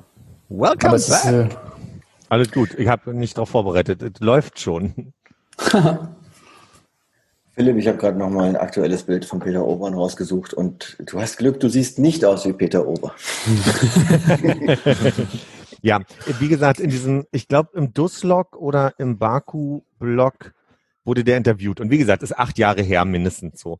Selbst da hätte ich schon gesagt, die Ähnlichkeiten sind noch nicht so weit. Auch wenn der Bart schon ein bisschen grauer wird, so, ja. Aber es stimmt schon, Peter Obern und ich sind schon noch zwei verschiedene Personen. Ähm, ich habe ja angekündigt, ich habe was vorbereitet hier. Folgendes. Ähm, ich würde so einleiten, wie man äh, professionell einleitet mit, es sind ja verrückte Zeiten gerade, ja, es ist ja wirr überall auf der Welt. Wir haben Corona, wir haben äh, überall Demonstrationen von Aluhutmenschen, wir haben die George Floyd-Thematik, die Deutschland auch trifft und so weiter. Gleichzeitig ist auch Pride Month, aber wir sind dieses Jahr ja einfach ein bisschen eingeschränkt zu dem Thema. Ich wurde neulich ähm, ein bisschen mal abgefragt von einer Freundin, die einen Quiz da hatte zum Thema Gender und Diversity. Und ich würde jetzt einfach diese Fragen mal stellen, wird euch Raum geben, die einzelnen Fragen zu debattieren. Und dann, da ist nichts bei, wo man jetzt groß, also quasi ähm, ein Pulverfass in die Welt, also ne, so. Aber ich dachte, das ist vielleicht ganz interessant, weil ich gemerkt habe, als jemand, der denkt, dass er eigentlich ein paar Sachen weiß, äh, bin ich am Ende doch überrascht gewesen, äh, dass ich gar nicht so viel weiß, wie ich dachte. Mensch, Anders und Konrad, da werden wir jetzt richtig abräumen. Ich denke auch, ich bin auch überrascht, dass Philipp glaubt, dass wir es nicht schaffen, aus einer harmlosen Frage ein richtiges Pulverfass zu machen. ja, und aber- wenn es kein Pulver wird, dann irgendwie wenigstens ein Lebertran-Eimer, in den man dann rein langt. Dann legen wir hier mal los. Äh, Jingle, Armin? Äh, äh, äh, äh, oh, mir fällt doofes ein. Okay. Geh, geh, geh, geh dran. Immer raus. Ehrlich gesagt kam das mit der La- Latenz an, dass ich es gar nicht verstanden habe. Ich hörte nach. Achso, ja, ich habe bei mir ist jetzt die Internetverbindung etwas äh, schwächer, weil äh, im Nachbarraum gerade äh, auch Videotelefoniert wird. Kann sein, dass ich hier und da vielleicht Sachen nicht ganz verstehe, aber ich werde einfach so tun, werde dann einfach nichts sagen und nicht die ganze Zeit sagen, habe ich nicht verstanden. Na klar. Frage Also ich glaube, es war schon mal ein Strafpunkt für Armin. 1. du, du hast gerade einen Zettel und einen Stift, sehe ich. Also du kannst, die, kannst den ja eintragen schon mal. Ne? Ähm, Frage 1. Welche der folgenden europäischen Länder haben eine gesetzliche Frauenquote für Unternehmen? Die Schweiz, Italien, Norwegen, Schweden, Deutschland. Mehrfachnennungen Äh, sind, sind, sind möglich. Naja, mehrere Ja, können. eher Fragen auch zur europäischen Politik, oder? Oder Als, als wirklich. Wie bitte? Bitte immer Ah, schön, ja, schon wie Hannes okay. so eine Sache hinterfragt. Gegenfrage Nummer eins. Äh, spielen wir drei zusammen oder gegeneinander? Nee, ich würde sagen, ihr tauscht euch miteinander aus und man, wir gucken mal, wie weit äh, uns das bringt. Okay, äh, ich müsste, glaube ich, mal ein bisschen mitschreiben, welche Länder das waren, damit wir länger debattieren können.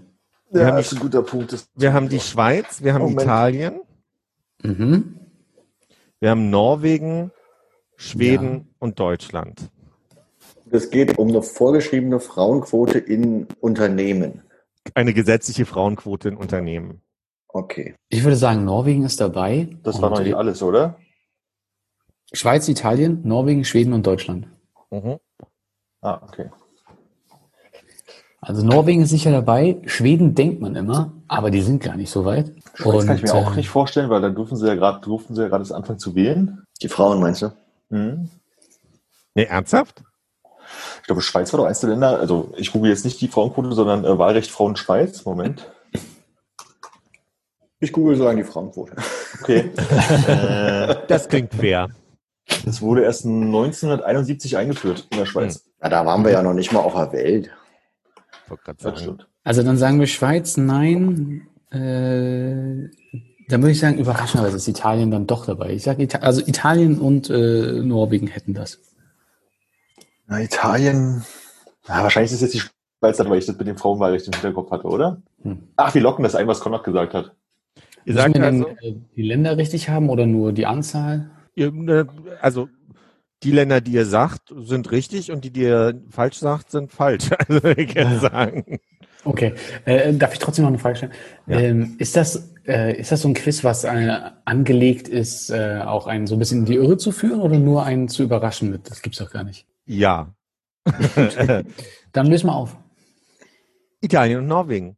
In Norwegen hat die Regierung im Dezember 2003 eine Frauenquote von 40 Prozent für Sitze in allen Verwaltungsräten der 600 börsennotierten Unternehmen beschlossen. Und in Italien gilt seit dem 12.08.2012 für börsennotierte und öffentliche Unternehmen eine gesetzliche Frauenquote von 20 beziehungsweise ab 2015 von 30 Prozent in den Aufsichtsräten.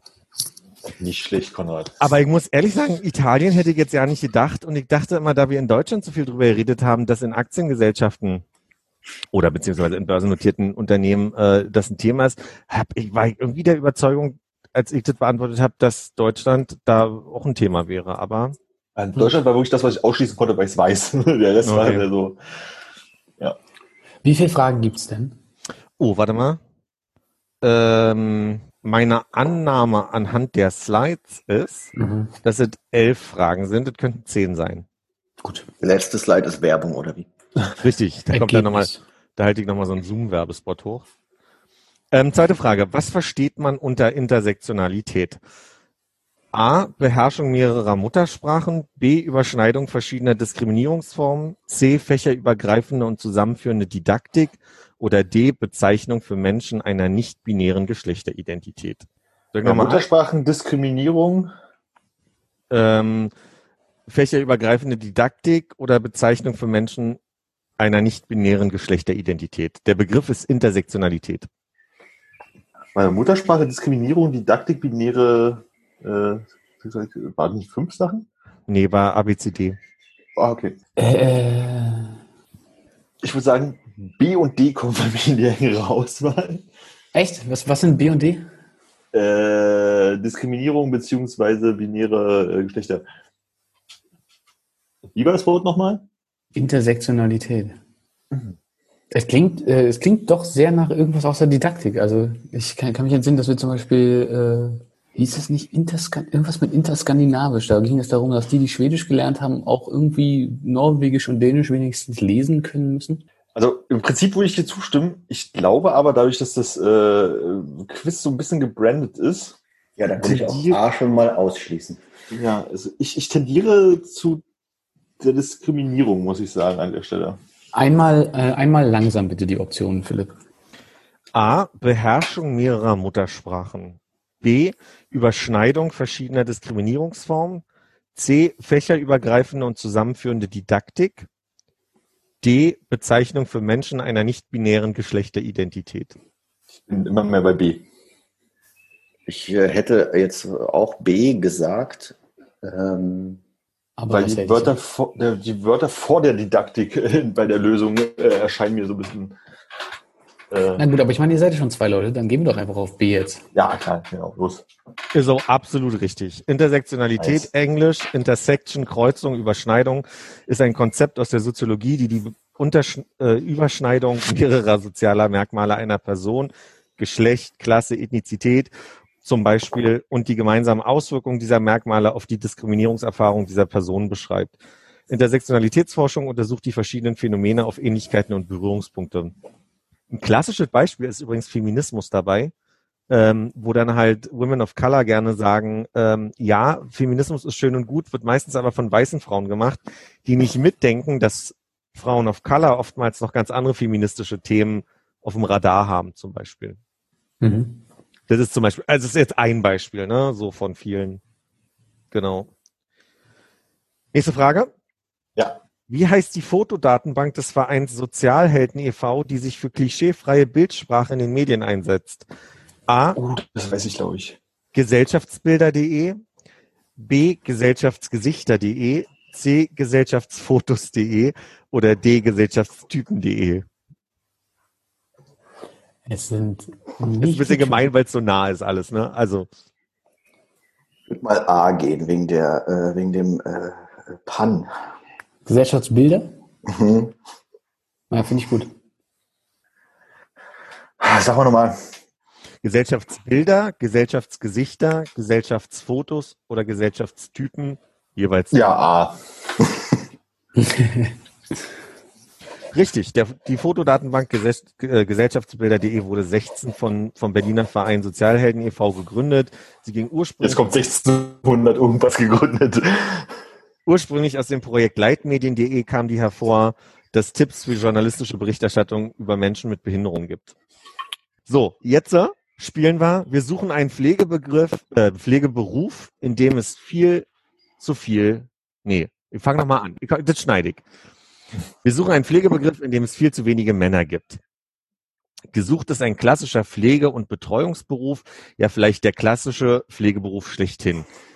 Lehrbücher für diese ehrenwerte Tätigkeit wurden bereits in der Antike verfasst. Fast alle von uns sind mit diesem Beruf schon in direkte Berührung gekommen. Die amtliche wie auch die übliche Bezeichnung für den Beruf gilt eigentlich nur für Frauen. Eine Rarität, denn meist gelten unter gelten oder galten Berufsbezeichnungen ja zunächst Männern wie etwa Koch oder Köch, äh, Koch und Köche. Wollen Männer diesen Beruf ergreifen, lautet ihre Berufsbezeichnung ganz anders als die der Frauen und nur Männer führen auch das Wort Pfleger im Titel. So ist das jedenfalls in Deutschland. In Österreich dagegen gilt die weibliche Bezeichnung auch für Männer. Wie in so vielen Pflegeberufen herrscht auch hier ein erheblicher Mangel an Fachkräften. Wie lautet der Name? Ich möchte Hannes Lösung einloggen. Ich wusste nicht, dass wir schon so früh reinrufen dürfen. So früh? Ich habe gefühlt zehn Minuten gewartet. Ja, eh, also ich meinte früh im Sinne von, bevor die Frage zu Ende gestellt ist. Berechtigter Einwand. dabei ist. Berechtigter gucken, Einwand. sie überhaupt dabei ist. Es gibt keine Optionen, Es glaube gibt ich. keine Option. Achso, dann will ich, ich möchte Oh, Hannes ich habe schon, ich hab schon einen Strich gemacht auf der Liste. War es richtig? Nee. Wollt ihr nochmal überlegen, bevor ich sage, oder soll ich es einfach sagen? Okay, könntest du die Frage nochmal antworten?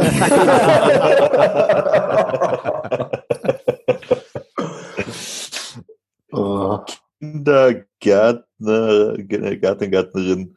Weil, wie- was denn? Äh, Nur er hat Pfleger Schwester. drin. Das ist doch jetzt, das ist doch jetzt Ja, schon ja, ich- ich- Philipp. Eigentlich ist es eine Frau. Äh, was sagst du mal erstmal Frau?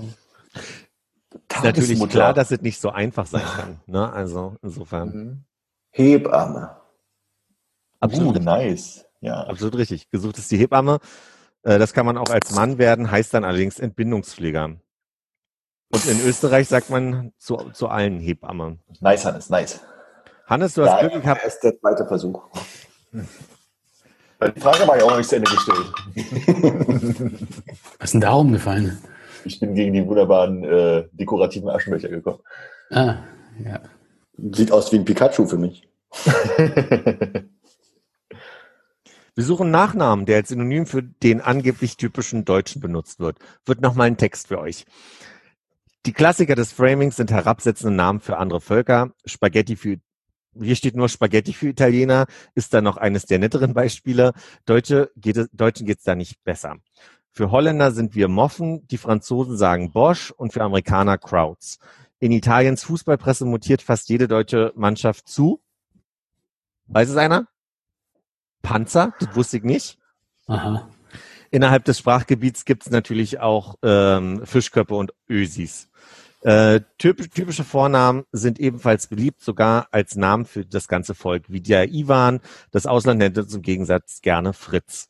Und dann gibt's einen Nachnamen für Deutsche, der hat mit einer ganz bestimmten Person zu tun. Er war Musiker und immer schon zackig, wie es in der Zeit zu seiner Herkunft passte. Zu einer gewissen Bekanntschaft schaffte er es durch seine Komposition, zu denen sich so trefflich marschieren ließ. Viel besser aber wurde sein Nachname als Synonym für den angeblich typischen Deutschen. Wie lautet der Name? Radetzky Marsch. Ich bin gerade einfach so undeutsch. Oh, die Radetzkis wieder. Radetzkys von unten sehen.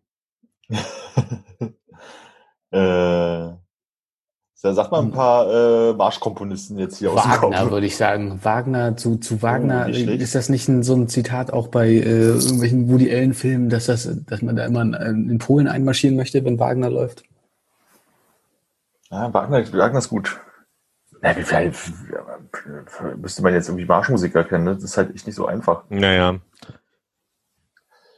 Wagner glaube, scheint das ist nicht zu sein, das hätte Philipp schon gesagt, richtig.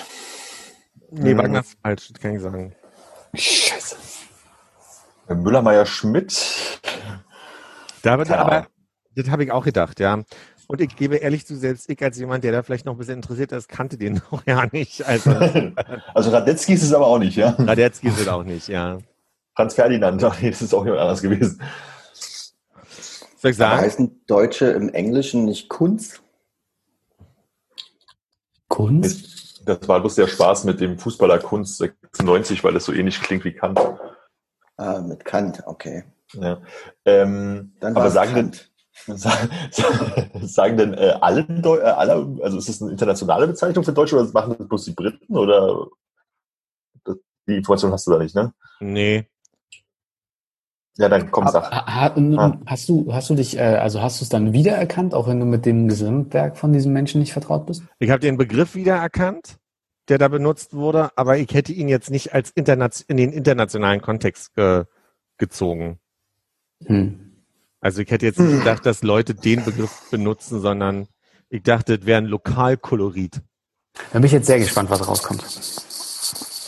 Gesucht war der Piefke, wie man in Österreich zu Deutschen vornehmlich Naja. zu Norddeutschen sagt, was in Bayern etwa dem Preisen entspricht. Okay, hätte ich jetzt gewusst, dass Piefke ein, äh, ein, ein Liederschreiber, ein Marschschreiber gewesen wäre, wäre die einfach, Antwort sehr einfach gewesen. So. Hm. Johann Gottfried Piefke. Naja, aber ich hätte es nicht gewusst zum Beispiel. Jetzt Ja. gefragt, wie sagen die Österreicher zu äh, Deutschen, wäre die Frage relativ einfach zu beantworten gewesen. Hättest du das wirklich gewusst, dass Ja. die Österreicher Piefke sagen? Nee, das habe ich nicht. Kannte Piefke nur als Berliner Begriff für der Typ, der mir die Vorfahrt genommen hat.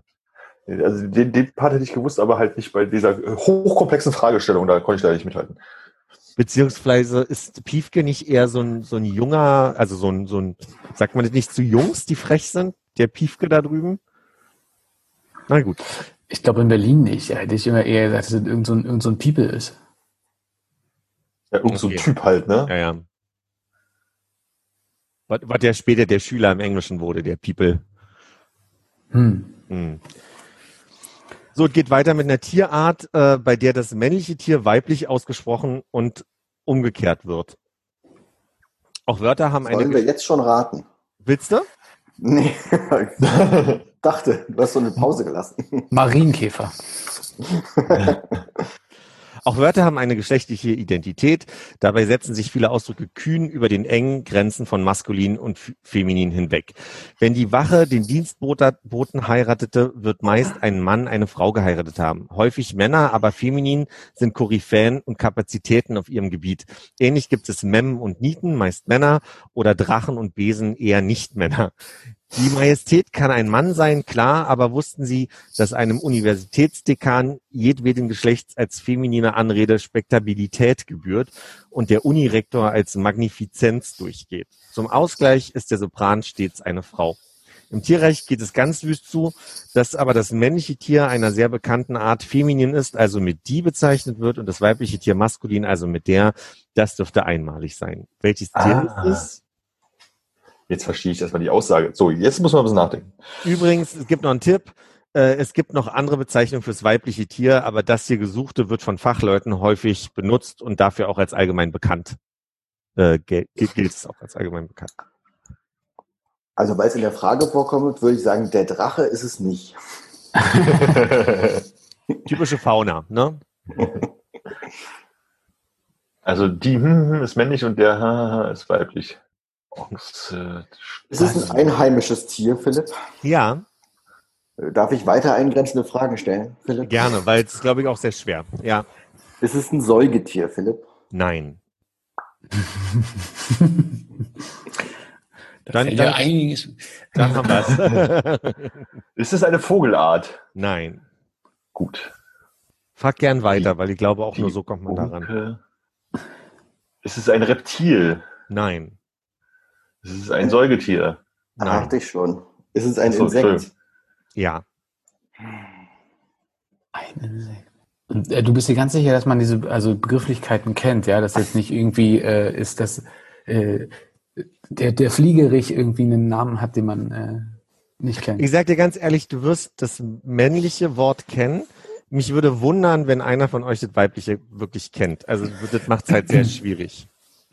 Okay, nochmal, weil ich wirklich extrem auf dem Schlauch stehe. Aber ähm, wir suchen jetzt quasi, äh, also das männliche Exemplar wird die genannt? Genau. Okay. Also Vögel waren es nicht, ne? Nee. Wir hatten ja Insekten Die gesagt. Hummel. Die Hummel. Ist es nicht. Und der Aber fangen wir mal so an. Welches Insekt kennt ihr denn, wo man die sagt und meint das männliche Tier?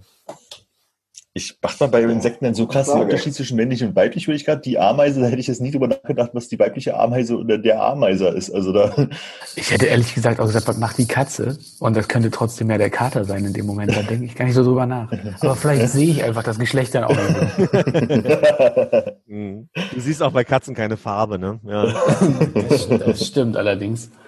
Aber mir fällt ein Insekt ein, wo das männliche mit die ist, und das ist äh, die Drohne. Absolut richtig.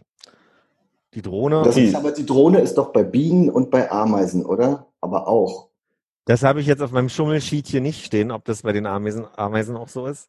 Also nehmen wir die Biene und die männliche Biene heißt Drohne. genau, also Genau. bei Biene war ich vorhin halt auch schon, aber ich habe überlegt, was ist denn Die der weibliche Part? Also das, ich auch nicht. Das ist für mich auch die Biene, die Königin, die, äh, was haben die denn noch irgendwie? Arbeiterbienen vielleicht, der Arbeiter. der Der Arbeiterich. Arbeiter. Der Arbeiterich, ja. Der Begriff ist der Weisel. Aber das habe ich Ja, noch gut, nie also- gehört. Ja. Nee. Da kann man, also das ist ja, also, da kann man die Frage nicht beantworten, wenn man einen Teil davon nicht kennt. Geht aber auch ein bisschen darum, ein bisschen was hier zu lernen, Armin. Was Ja, ist, ja- ist ja auch total gut, aber das ärgert mich halt trotzdem, weil das ist doof. Na, wir haben es ja halb geschafft. Mit ein bisschen Ja, stimmt. Danke, Hannes. Halber, 100 halber Punkt für uns. Ja, das schreibe ich sofort auf. Äh, Philipp, äh, AI oder EI? EI. Weisel. Einfaches S. Und das ist einfach die weibliche, was jetzt, Biene? Das ist die Die Königin. weibliche Drohne oder was? Ach, die, Königin. Königin. heißt. Der Weißel. Klingt ein bisschen nach, könnte auch österreichisches äh, Lokalkolorit sein, ne? Also Der Weißel. der Weißel. Philipp, weißt du noch, wie viele Punkte du gemacht hast, damit wir gucken können, ob wir, ob, ob unser kleiner Schwarm hier dich schlagen kann? Nee, weiß ich nicht mehr. Ich würde sagen, wir haben bis jetzt alles richtig, oder? Nee, wir haben schon einen falsch gehabt. Den Piefgarten war nicht. Piefke hatten wir nicht und jetzt glaub- die äh, Weisel nicht. Ja, Ich hatte Oder auf jeden. Fall die, die äh, Länder falsch. Ich wusste Intersektionalität, weil das ein Teil von Gender Studies ist. Ich wusste weder das Tier noch, was war Den davor? Piefke. Den Piefke. Und auch nicht den, ach nee. Den Pflegeberuf Genau. hat man noch. Ja, da habe ich auch Pfleger gesagt und es war falsch. Also insofern, bis jetzt habe ich, glaube ich, einen. Also. Äh, Bei der nächsten Frage geht es um die widernatürliche Unzucht unter erwachsenen Männern und wann sie unter Strafe gestellt war. Erstaunlich lang blieb die Unzucht unter Männern strafbar. Dafür sorgte der berüchtigte Paragraph 175 des Strafgesetzbuchs. Frauen hatten es da besser. Sie waren im Gesetz insoweit nicht vorgesehen. Punkt. insoweit nicht vorgesehen. Im konservativen Bayern stemmte man sich lange gegen die Liberalisierung des Sexualstrafrechts. In welchem Jahr war die widernatürliche Unzucht unter Männern in Bayern nicht unter Strafe gestellt? A. 1871, B. 1914, C. 1950 oder D. 1968? Hatte ich gerade dieses Internetproblem, von dem ich sprach. Ich habe weder die Frage als auch die ersten drei Antwortmöglichkeiten nicht mitbekommen. Okay. Äh, in welchem Jahr wurde die widernatürliche Unzucht unter Männern in Bayern nicht unter Strafe gestellt? Geht los bei 1871, 1914, dann 1950 oder 1968? Und ist das ein äh, seitdem nicht unter Strafe oder ist das das eine Jahr, wo das nicht unter Strafe war? Ich kann dir nur sagen, dass die Formulierung ist, in welchem Jahr war sie nicht unter Strafe gestellt. Also quasi, man muss davon ausgehen, dass zu drei der Termine ähm, das unter Strafe stand und beim vierten nicht. Dann müssen wir ja quasi das letzte nehmen, oder nicht? Nicht zwangsläufig. Es könnte ja auch mittendrin mal eine Pause gewesen sein, aus irgendwelchen Gründen. Ähm, jetzt hier, ihr äh, History Cracks. 1914? Ist, Ja, äh, erst Anfang äh, Erster Welt- Weltkrieg. Erster Weltkrieg, Anfang Erster Weltkrieg. 1871 ist doch irgendwie auch, auch bekannt. Deutsch-Französischer Krieg. Uh, da könnte er recht haben. 1950 ist jetzt, so, sagt mir nichts. Korea? 68 klingt, klingt, klingt für mich ein bisschen nach äh, Vietnam. 68er äh, Bewegung und so. Äh, äh, nach, einer, nach einer Falle. Aber wir haben vier Kriege gerade, oder, Armin? Irgendwo ist immer Krieg, man muss nur gucken, wo. Also ich würde ja, ich würde ja sagen, dass 1871 es nicht unter Strafe stand, dass das, dass dann, dass dann Deutsch und Franzosen, Franzosen so. Warte mal. Die Frage ist aber, der Deutsch-Französische Krieg, hat Bayern da überhaupt mitgekämpft oder war das nur Preußen damals? Hm. Wir reden ja von Bayern und Bayern ist ja, also, wir sind ja noch nicht so lange Deutsches Reich, ne? Ja. Und ja auch nicht mehr. Han- Hannes hat wir gesagt. Hannes hat wir gesagt. Ich rede ja auch nicht vom Fußball. Aber ich würde auch sagen, also wenn das jetzt wirklich mit so einer komischen, das wurde mal außer Kraft gesetzt und wieder eingesetzt oder wie auch immer, dann würde ich halt auch sagen, dass es halt irgendwie was sehr, sehr, sehr, sehr Frühes war. Weil ich äh, mir vorstellen könnte, dass so konservative Zeit sich da durch das 20. Jahrhundert da schon durchgezogen. Deswegen wäre ich wie bei Konrad bei dem französischen äh, Rumgeknutsche, äh, irgendwie, was war's, 1871, 72, irgendwie sowas. Wäre jetzt auch mein Tipp. Also ich mir vorstelle, dass es sich halt dort äh, kurzzeitig sozusagen aus der Kraft getreten ist und dann irgendwie dann mit Kaiserreich und Co. wieder in Kraft getreten ist. Hm. Ich habe keine Ahnung. Ja, dann, dann, dann können wir nur raten. Und, und du hast auch 1800 irgendwas gesagt, ich habe 1800 irgendwas gesagt. Ja, lass, lass, lass uns drauf ankommen und dann äh, lernen wir was in der Erklärung. Also 1871 Hm? ist komplett richtig. Bis Ende 1871 konnte man in Bayern sorglos lieben. Das in Bayern schon zu Napoleons Zeiten eingeführte liberale Strafgesetzbuch sah eine Bestrafung homosexueller Beziehungen unter Erwachsenen nicht vor. Nach der Reichsgründung 1871 setzte sich aber die bedeutend strengere preußische Rechtsauffassung mit dem Paragraphen 175 im neuen Ra Reichsstrafgesetzbuch durch. Zum 1. Januar 72 trat das in Kraft. Seither war Unzucht strafbar. Reform war erst 69 und seit der, äh, aber die komplette Auflösung deutschlandweit war 1994 des Paragraph 175. Eieiei.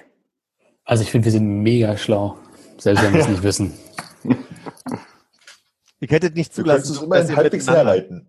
Ja, ja, das, das war mein Fehler. Ihr dürft nicht so viel miteinander. Der Krieg, der hat's gebracht, ne? Die Du bist also dagegen, dass, äh, du, du bist dagegen, dass. Männer sich zusammentun, ja? Und äh, Nur weiße Männer. Ja, ich glaube tatsächlich hier Reichsgründung und sowas, was Hannes meint, das, das ist halt, glaube ich, der Punkt so. Dieses so, da hat sich halt einfach für alle verändert und Bayern ist mit, angeschlossen worden und ähm, da gibt es irgendwie Sinn, dass es da wegging.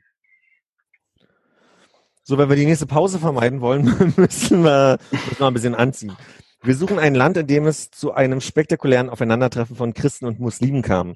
Christen und Muslime sind in der Geschichte oft aufeinander getroffen, aber so ein Treffen hat es bis dahin noch nie gegeben. Hier am äußersten Vorposten des Islam im Osten. Zwar hatte der Islam hier Fuß gefasst, doch gewiss noch nicht alle überzeugt und war nicht in alle Winkel des heutigen Landes gedrungen. Die Christen kamen ebenfalls hierher aus dem Osten, Friedlich ging es damals nicht zu. Der weltberühmte Anführer der Christen wurde hier getötet. Nach ihm ist äh, heute eine bekannte Straße benannt und sogar zwei riesige Wolken. Der Anführer der anderen Seite gilt in seiner Heimat heute als Nationalheld. Übrigens, der Konflikt zwischen Christen und Muslimen schwellte lange in diesem Land. Erst in jüngster Zeit wurde ein Friedensabkommen geschlossen. Von welchem Land reden wir? Ich würde sagen, es heißt schwelte lange. Kann sein, ich habe schnell gelesen, weil die. Und was war mit Wolken? Zwei Sind Wolken Straßen? sind nach ihm benannt. Eine Straße und zwei Wolken. Genau.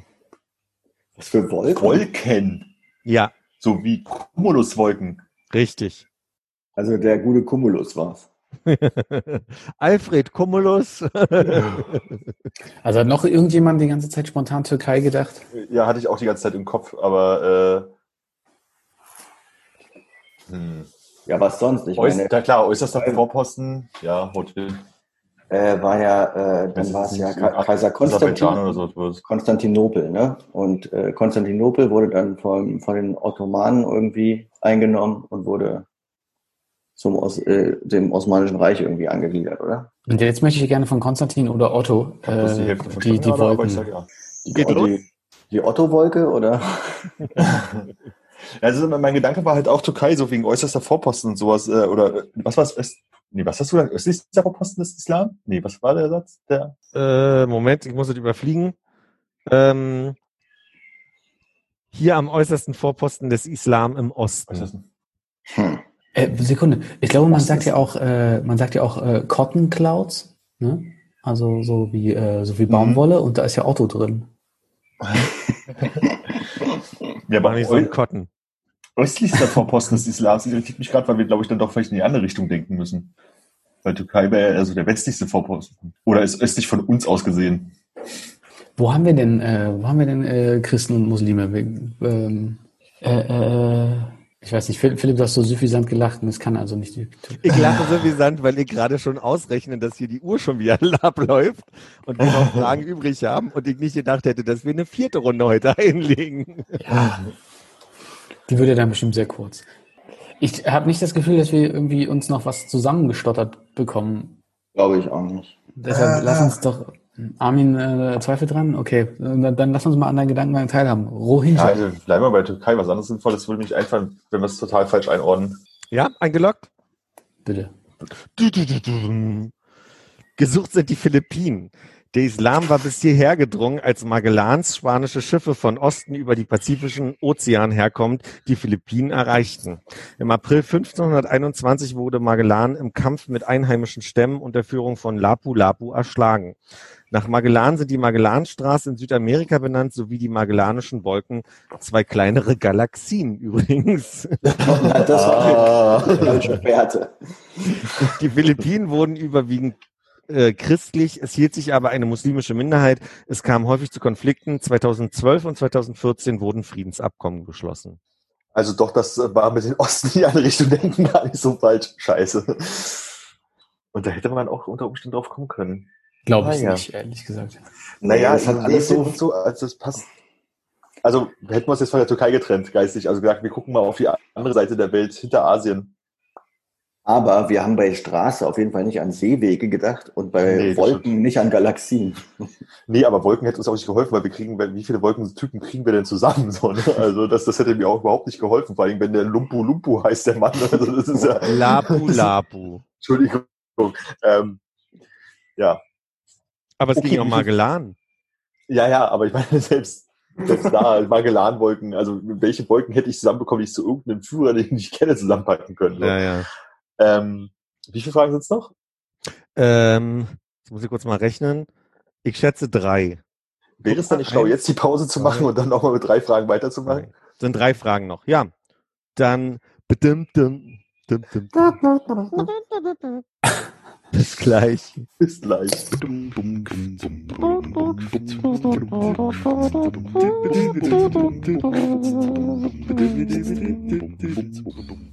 So, und weiter geht's. Noch drei Fragen. Wir suchen einen Weltstar, der aus Bildungssicht denkbar schlechte Startvoraussetzungen hatte.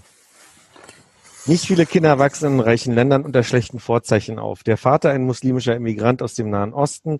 Die Mutter wird, soweit wir wissen, in der Heimat des Vaters schwanger, kehrt heim und bringt den Sohn zur Welt.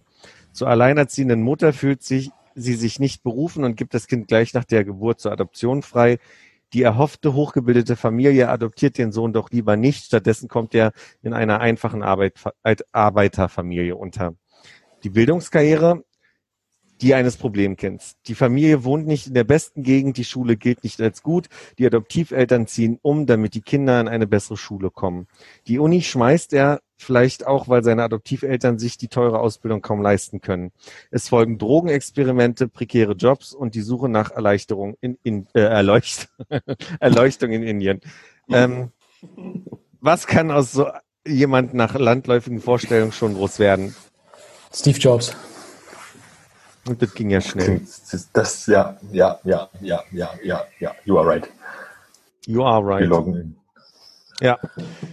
Äh, sein leiblicher Vater stammt aus Homs in Syrien. Seine Mutter brachte ihn in San Francisco zur Welt und gab ihn zur Adoption durch die Familie Jobs frei. Ähm, da hätten wir die Aber ich Frage möchte- noch stellen machen können. Ja, ich möchte aber die Optionen noch hören, damit es äh, lustiger ist. Vielleicht ist Ich ja habe keine was- Option. Ach Das, so, das, war, okay. das war wieder Fließtext und damit, äh, wer ist es? So, jetzt geht es um ein Land, das seinen Bürgern die Einreise in ein anderes Land verbieten möchte. Soll ich den Text erst lesen oder weiter raten? DDR. Grenzen sollen Menschen draußen halten oder auch drin. Ziemlich einmalig dürfte aber der Fall sein, dass ein Land eine imaginäre Mauer um ein anderes Land baut. Nein, in dieses ein Land, in dieses eine Land dürfen unsere Bürger nicht. Dabei würde sich, wür- kann er jetzt, jetzt langsam ist die Konzentration weg. Dabei würden sicher viele der so beschränkten Bürger gerne das verbotene Land bereisen. Schön ist es da, ohne Zweifel. Aber bei der Einreise sollten Sie darum bitten, den Pass nicht zu stempeln, sonst setzt es eine Strafe, wenn die Behörden zu Hause das spitz kriegen. Überhaupt das Hinkommen ist nicht ganz leicht, weil es keine normalen Verbindungen gibt. Also muss man sich erstmal bis ins nahe Ausland absetzen und von dort geht es dann problemlos ins verbotene Land. Denn andere Länder machen diesen Irrsinn nicht mit. Im verbotenen Land angekommen ist es auch nicht ganz einfach. Die heimische Kreditkarte funktioniert wahrscheinlich nicht. Bargeld schön, aber auf den Umtausch steht eine erhebliche Gebühr. Dies gilt jedoch nicht für andere Währungen, wie zum Beispiel den Euro. Also zuerst das heimische Geld in Euro tauschen und dann vor Ort in die lokale Währung. Wie heißt das verbotene Land? Klingt nach einer ganz starken Armin-Frage. Habe ich auch gedacht, ja. Ja, habe ich auch gedacht, anfangs. Aber Mach doch, mal, mach doch mal eine Shortlist klar, Armin. Was, ich äh, habe ich hab nicht mal eine Shortlist. Ich habe irgendwann zwischendurch an Korea gedacht, dann kam aber diese ganze Währungsgeschichte dazu und das macht eigentlich auch keinen Sinn, weil du kannst, kannst bloß aus China aus einreisen, aber siehst ja, alle anderen Länder machen es nicht mit. Du das Land, wo du herkommst, halt irgendwie nicht. Das ist nicht Palästina. Guter Ich weiß nicht, wie da die Einreisegesetze sind, aber die bauen auch Mauern und so. Ja, aber der sprach von imaginären Mauern an der Stelle. Mhm. Ich weiß auch gar nicht, ob im Text drin steht, dass es gar nicht mehr so ist, meiner Information nach. Du meinst, das könnte schon längst passé sein? Ich glaube ja. Das werden wir gleich im, im Fließtext hören. Ja, ich, Hm. Ist es denn dann, also du weißt, dass es schon vorbei ist? Es ist ein nicht Es Hm. ist ein Gefühl. Es ist gerade, äh, mein Eindruck ist, dass es eigentlich nicht mehr so ist. Und mir fällt auch auf, dass der, äh, die, der Antworttext im ähm, Präteritum geschrieben ist. Was ist mit, äh, was ist mit äh, Tibet?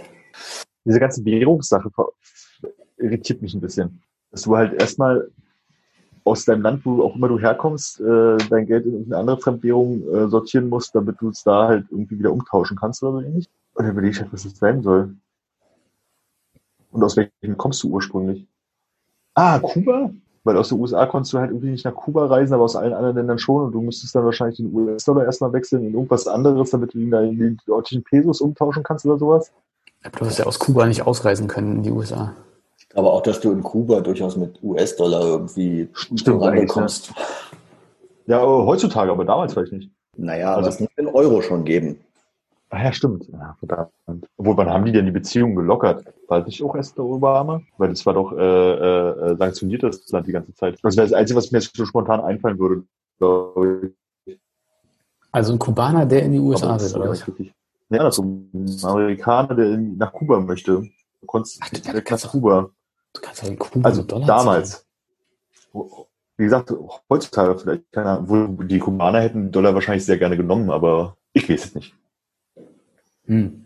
Haben, haben wir ein Mehrheitsvotum? Gehst du da mit, Hannes? Bei Kuba? Nee. Kuba C, dachte ich. Nee, ich glaube nicht, dass irgendwer äh, äh, Euro wechselt, um in Kuba bezahlen zu können. Oder in Kuba nochmal. Es geht, ja darum, es geht ja darum, wenn du aus einem bestimmten Land kommst, kannst du nicht in dieses Land reisen.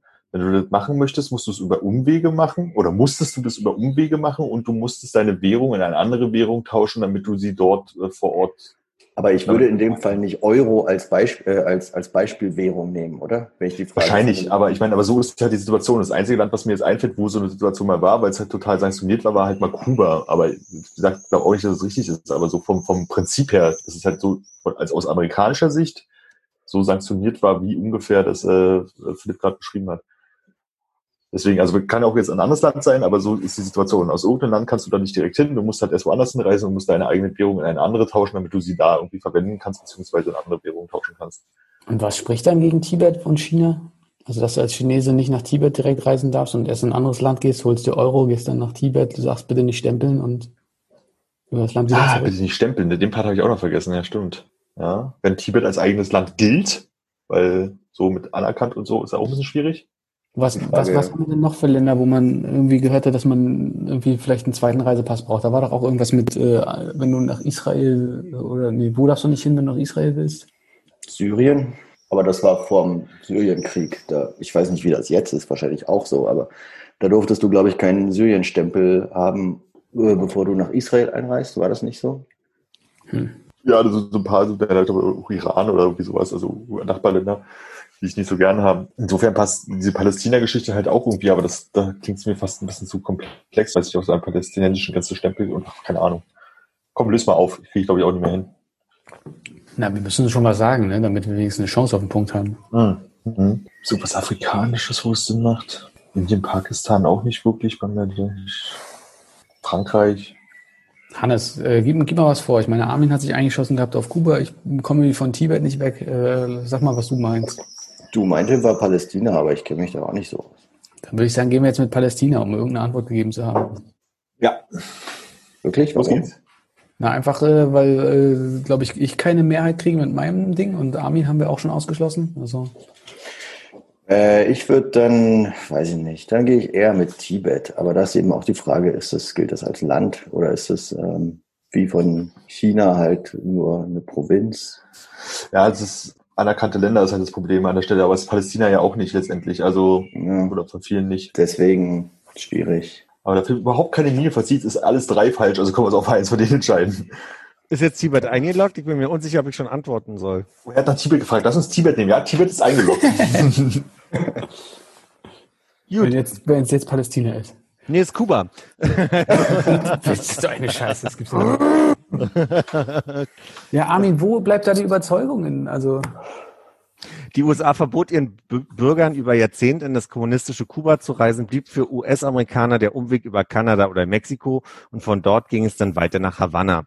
US-Präsident Obama lockerte die strengen Bestimmungen, die Präsident Trump wieder in Kraft setzte. Das war die, der Teil, der mich irritiert hat, weil ich in Ah, okay. hatte, dass Obama ähm, gelockert hat.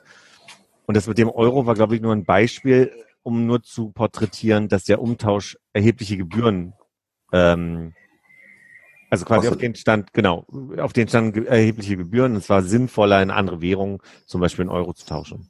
Genau. ah. Ja, Armin, super hergeleitet. Ja, Armin hat einen Punkt, würde ich sagen. Aber ihr vertraut mir ja nicht. So. Oh Gott, jetzt habe ich hier voll die Kerbe reingeschlagen. Vertra- Es ist Ja, machen wir die nächste Frage.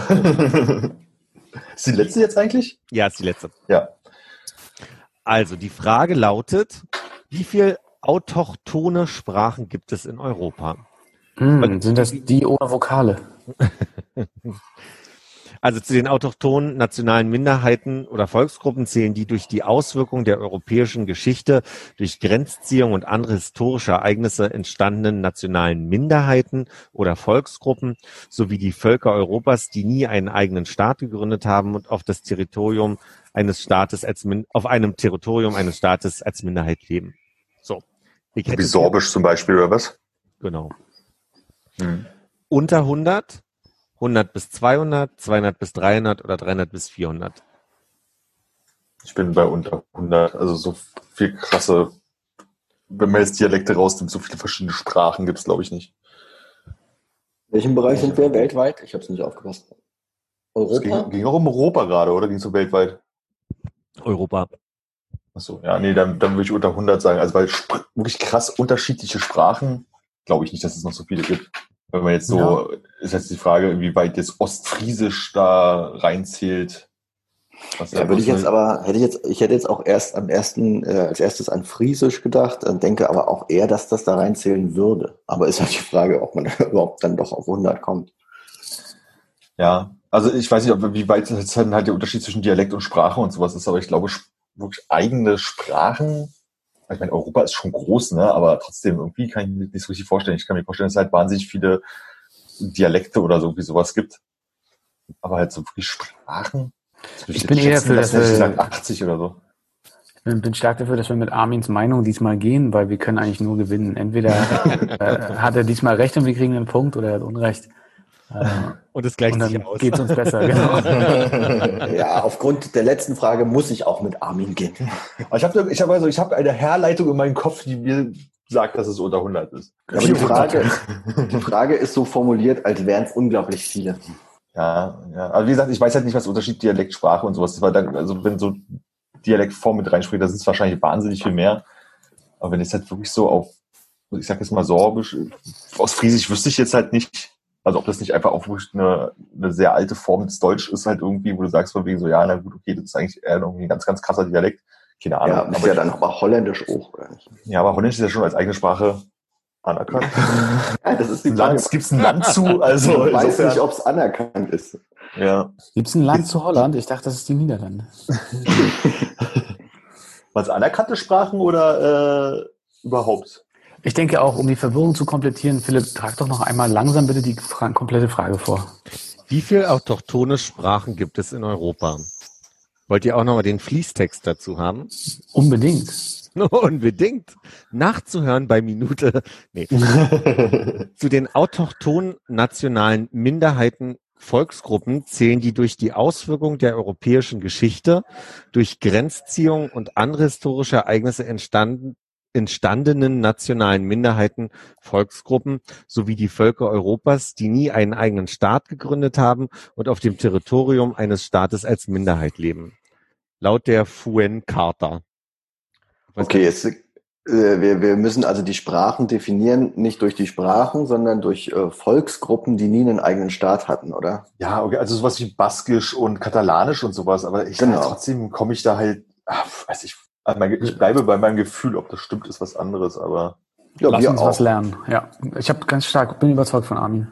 Lass uns das lernen. Also die Antwort Und? sind 200 bis 300. ach, Laut Europarat, der 47 europäischen Staaten umfasst, gibt es 225 autochtone Sprachen in Europa. Russland mit über 150 autochthonen Nationalitäten und Sprachen trägt erheblich zu dieser großen sprachlichen Ja, und kulturellen Europa. Europas bei. Zu den großen staatenlosen Sprachen zählen Katalanisch, Spanien, Italien, Andorra, Frankreich und Okzitanisch, Frankreich, Spanien, Italien mit jeweils rund sechs Millionen Menschen, aber auch Walisisch, Wales, Großbritannien, nach Gälisch und Baskisch, so, ja. Hm. Baskisch, äh, Spanien, Frankreich, Friesisch, Niederlande, Deutschland, äh, Bretonisch, Frankreich und Sorbisch, Deutschland bei. Ja, aber Russland, das hätte ja keiner ahnen können, ne? Ja, da wären wir aber immer noch bei 150 gewesen, da wäre ich immer noch falsch gewesen. Nee, wir hätten Ja, 150 wir weniger ja, gehabt. Wir hätten ja Russland rausgenommen. Ja, aber es waren 200 bis 300. Ach so, dann noch 150 abziehen, dann hätte es fast, ja, genau. ich habe nicht an Russland gedacht. Das waren Das waren ja- 225 Richtig. minus die 150 aus Russland, also sind das deutlich unter 100. Genau. Und wenn wir jetzt sagen, Russland bis zum Ural, vielleicht passt es dann auch noch, aber kann ja keiner mit rechnen. Guck Ja. mal, wir haben das Quiz beendet und die PDF hat sich gelöscht. Äh, krieg sie nicht mehr geöffnet. Ein bisschen zynisch. Aber jetzt wissen wir nicht, was auf Seite 11 steht. Wie bitte? Jetzt wissen wir nicht, was auf der 11. Seite steht. Nee, das war, irgendwie habe ich mich verrechnet. Ich hatte irgendwie einen Denkfehler. Es hat, dadurch, dass immer eine Slide Frage und eine Slide Antwort war, musste ich irgendwie 23 durch zwei teilen und deswegen äh, offensichtlich äh, war ich aber auf der, auf, auf dem Header in dem Moment und hab, Konrad, wie viele Punkte haben wir denn gemacht? Also ich habe hier sechseinhalb äh, und viereinhalb nicht. Hm. und das halbe ist die Kuba-Frage, oder? Nee, Nee, das war, die Drohne. genau. Ah, okay. Aber ist ganz okay. Also da, also, äh, finde ich, haben wir dafür, wir Ganz gut gemacht. Über 50 Prozent, ne? Also selbst wenn wir die halben Fragen rausrechnen und als Fehler berechnen würden, hätten wir noch 6 zu 5 hinbekommen. Äh, ist, ein, ist ein guter Moment. Es gibt zwischendrin so ein bisschen Peinlichkeiten, muss ich sagen. Aber es passt, glaube ich. Bildet ganz gut äh, unsere eingebildete Intellektualität und äh, das tatsächliche Wissen ab. Ja. Schön viele Denkpausen, da kann Philipp schön schneiden, ist gut. Ja, ja, habe ich auch gedacht. Aber ich würde die einfach bei den, bei den Fragemomenten lassen, weil ich denke, das ist ja dann ein sehr reelles Erleben. Ja, Da können die Zuhörer auch mitdenken. da können die auch mitdenken, genau. Ja, Vielleicht wieder Vöglein. denken sich die Zuhörer, warum seid ihr doof? Das heißt doch, ich habe schon wieder vergessen, wie hieß die so die Brummbiene nochmal? Äh, Weisel. Weisel. Weisel. Inge Weisel. Ja.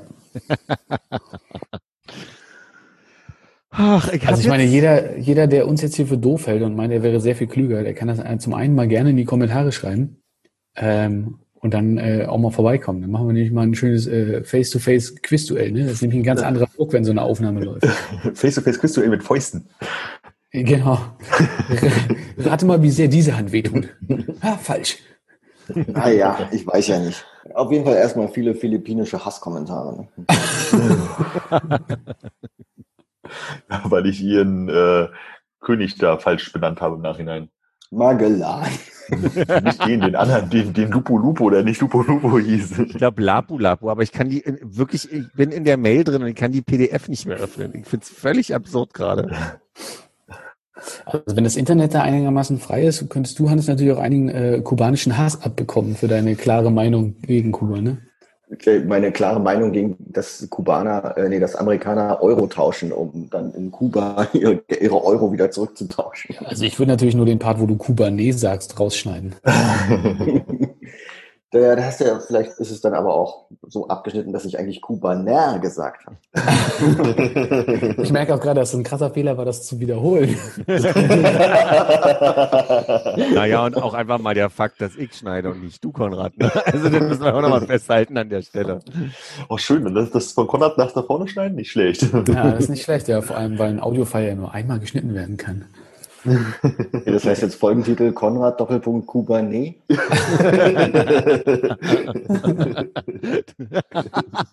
Aber es ist schön, dass du es nochmal so sauber und isoliert gesagt hast gerade. Dann haben wir das, würde ich sagen, wa? Ich denke, wir haben einiges zusammen heute. War wir eine Freunde. Äh, Freunde. Hm? Freude. Ein äh, Neologismus. Mein lieber Freud und Kupferstecher. Ich gehe jetzt mal kurz meinen einsetzenden äh, Kopfschmerz aus irgendeinem Grund äh, behandeln und äh, wünsche Ja. euch alles Gute. Ich wünsche dir dabei viel Erfolg. Vielen Dank. Und ich gut, dir gute Besserung. danke, danke. Mach weiter so. Äh, ein ganz fröhliches Tatarchen. Bleib am Ball. Auf Wiederhören. Tschüss.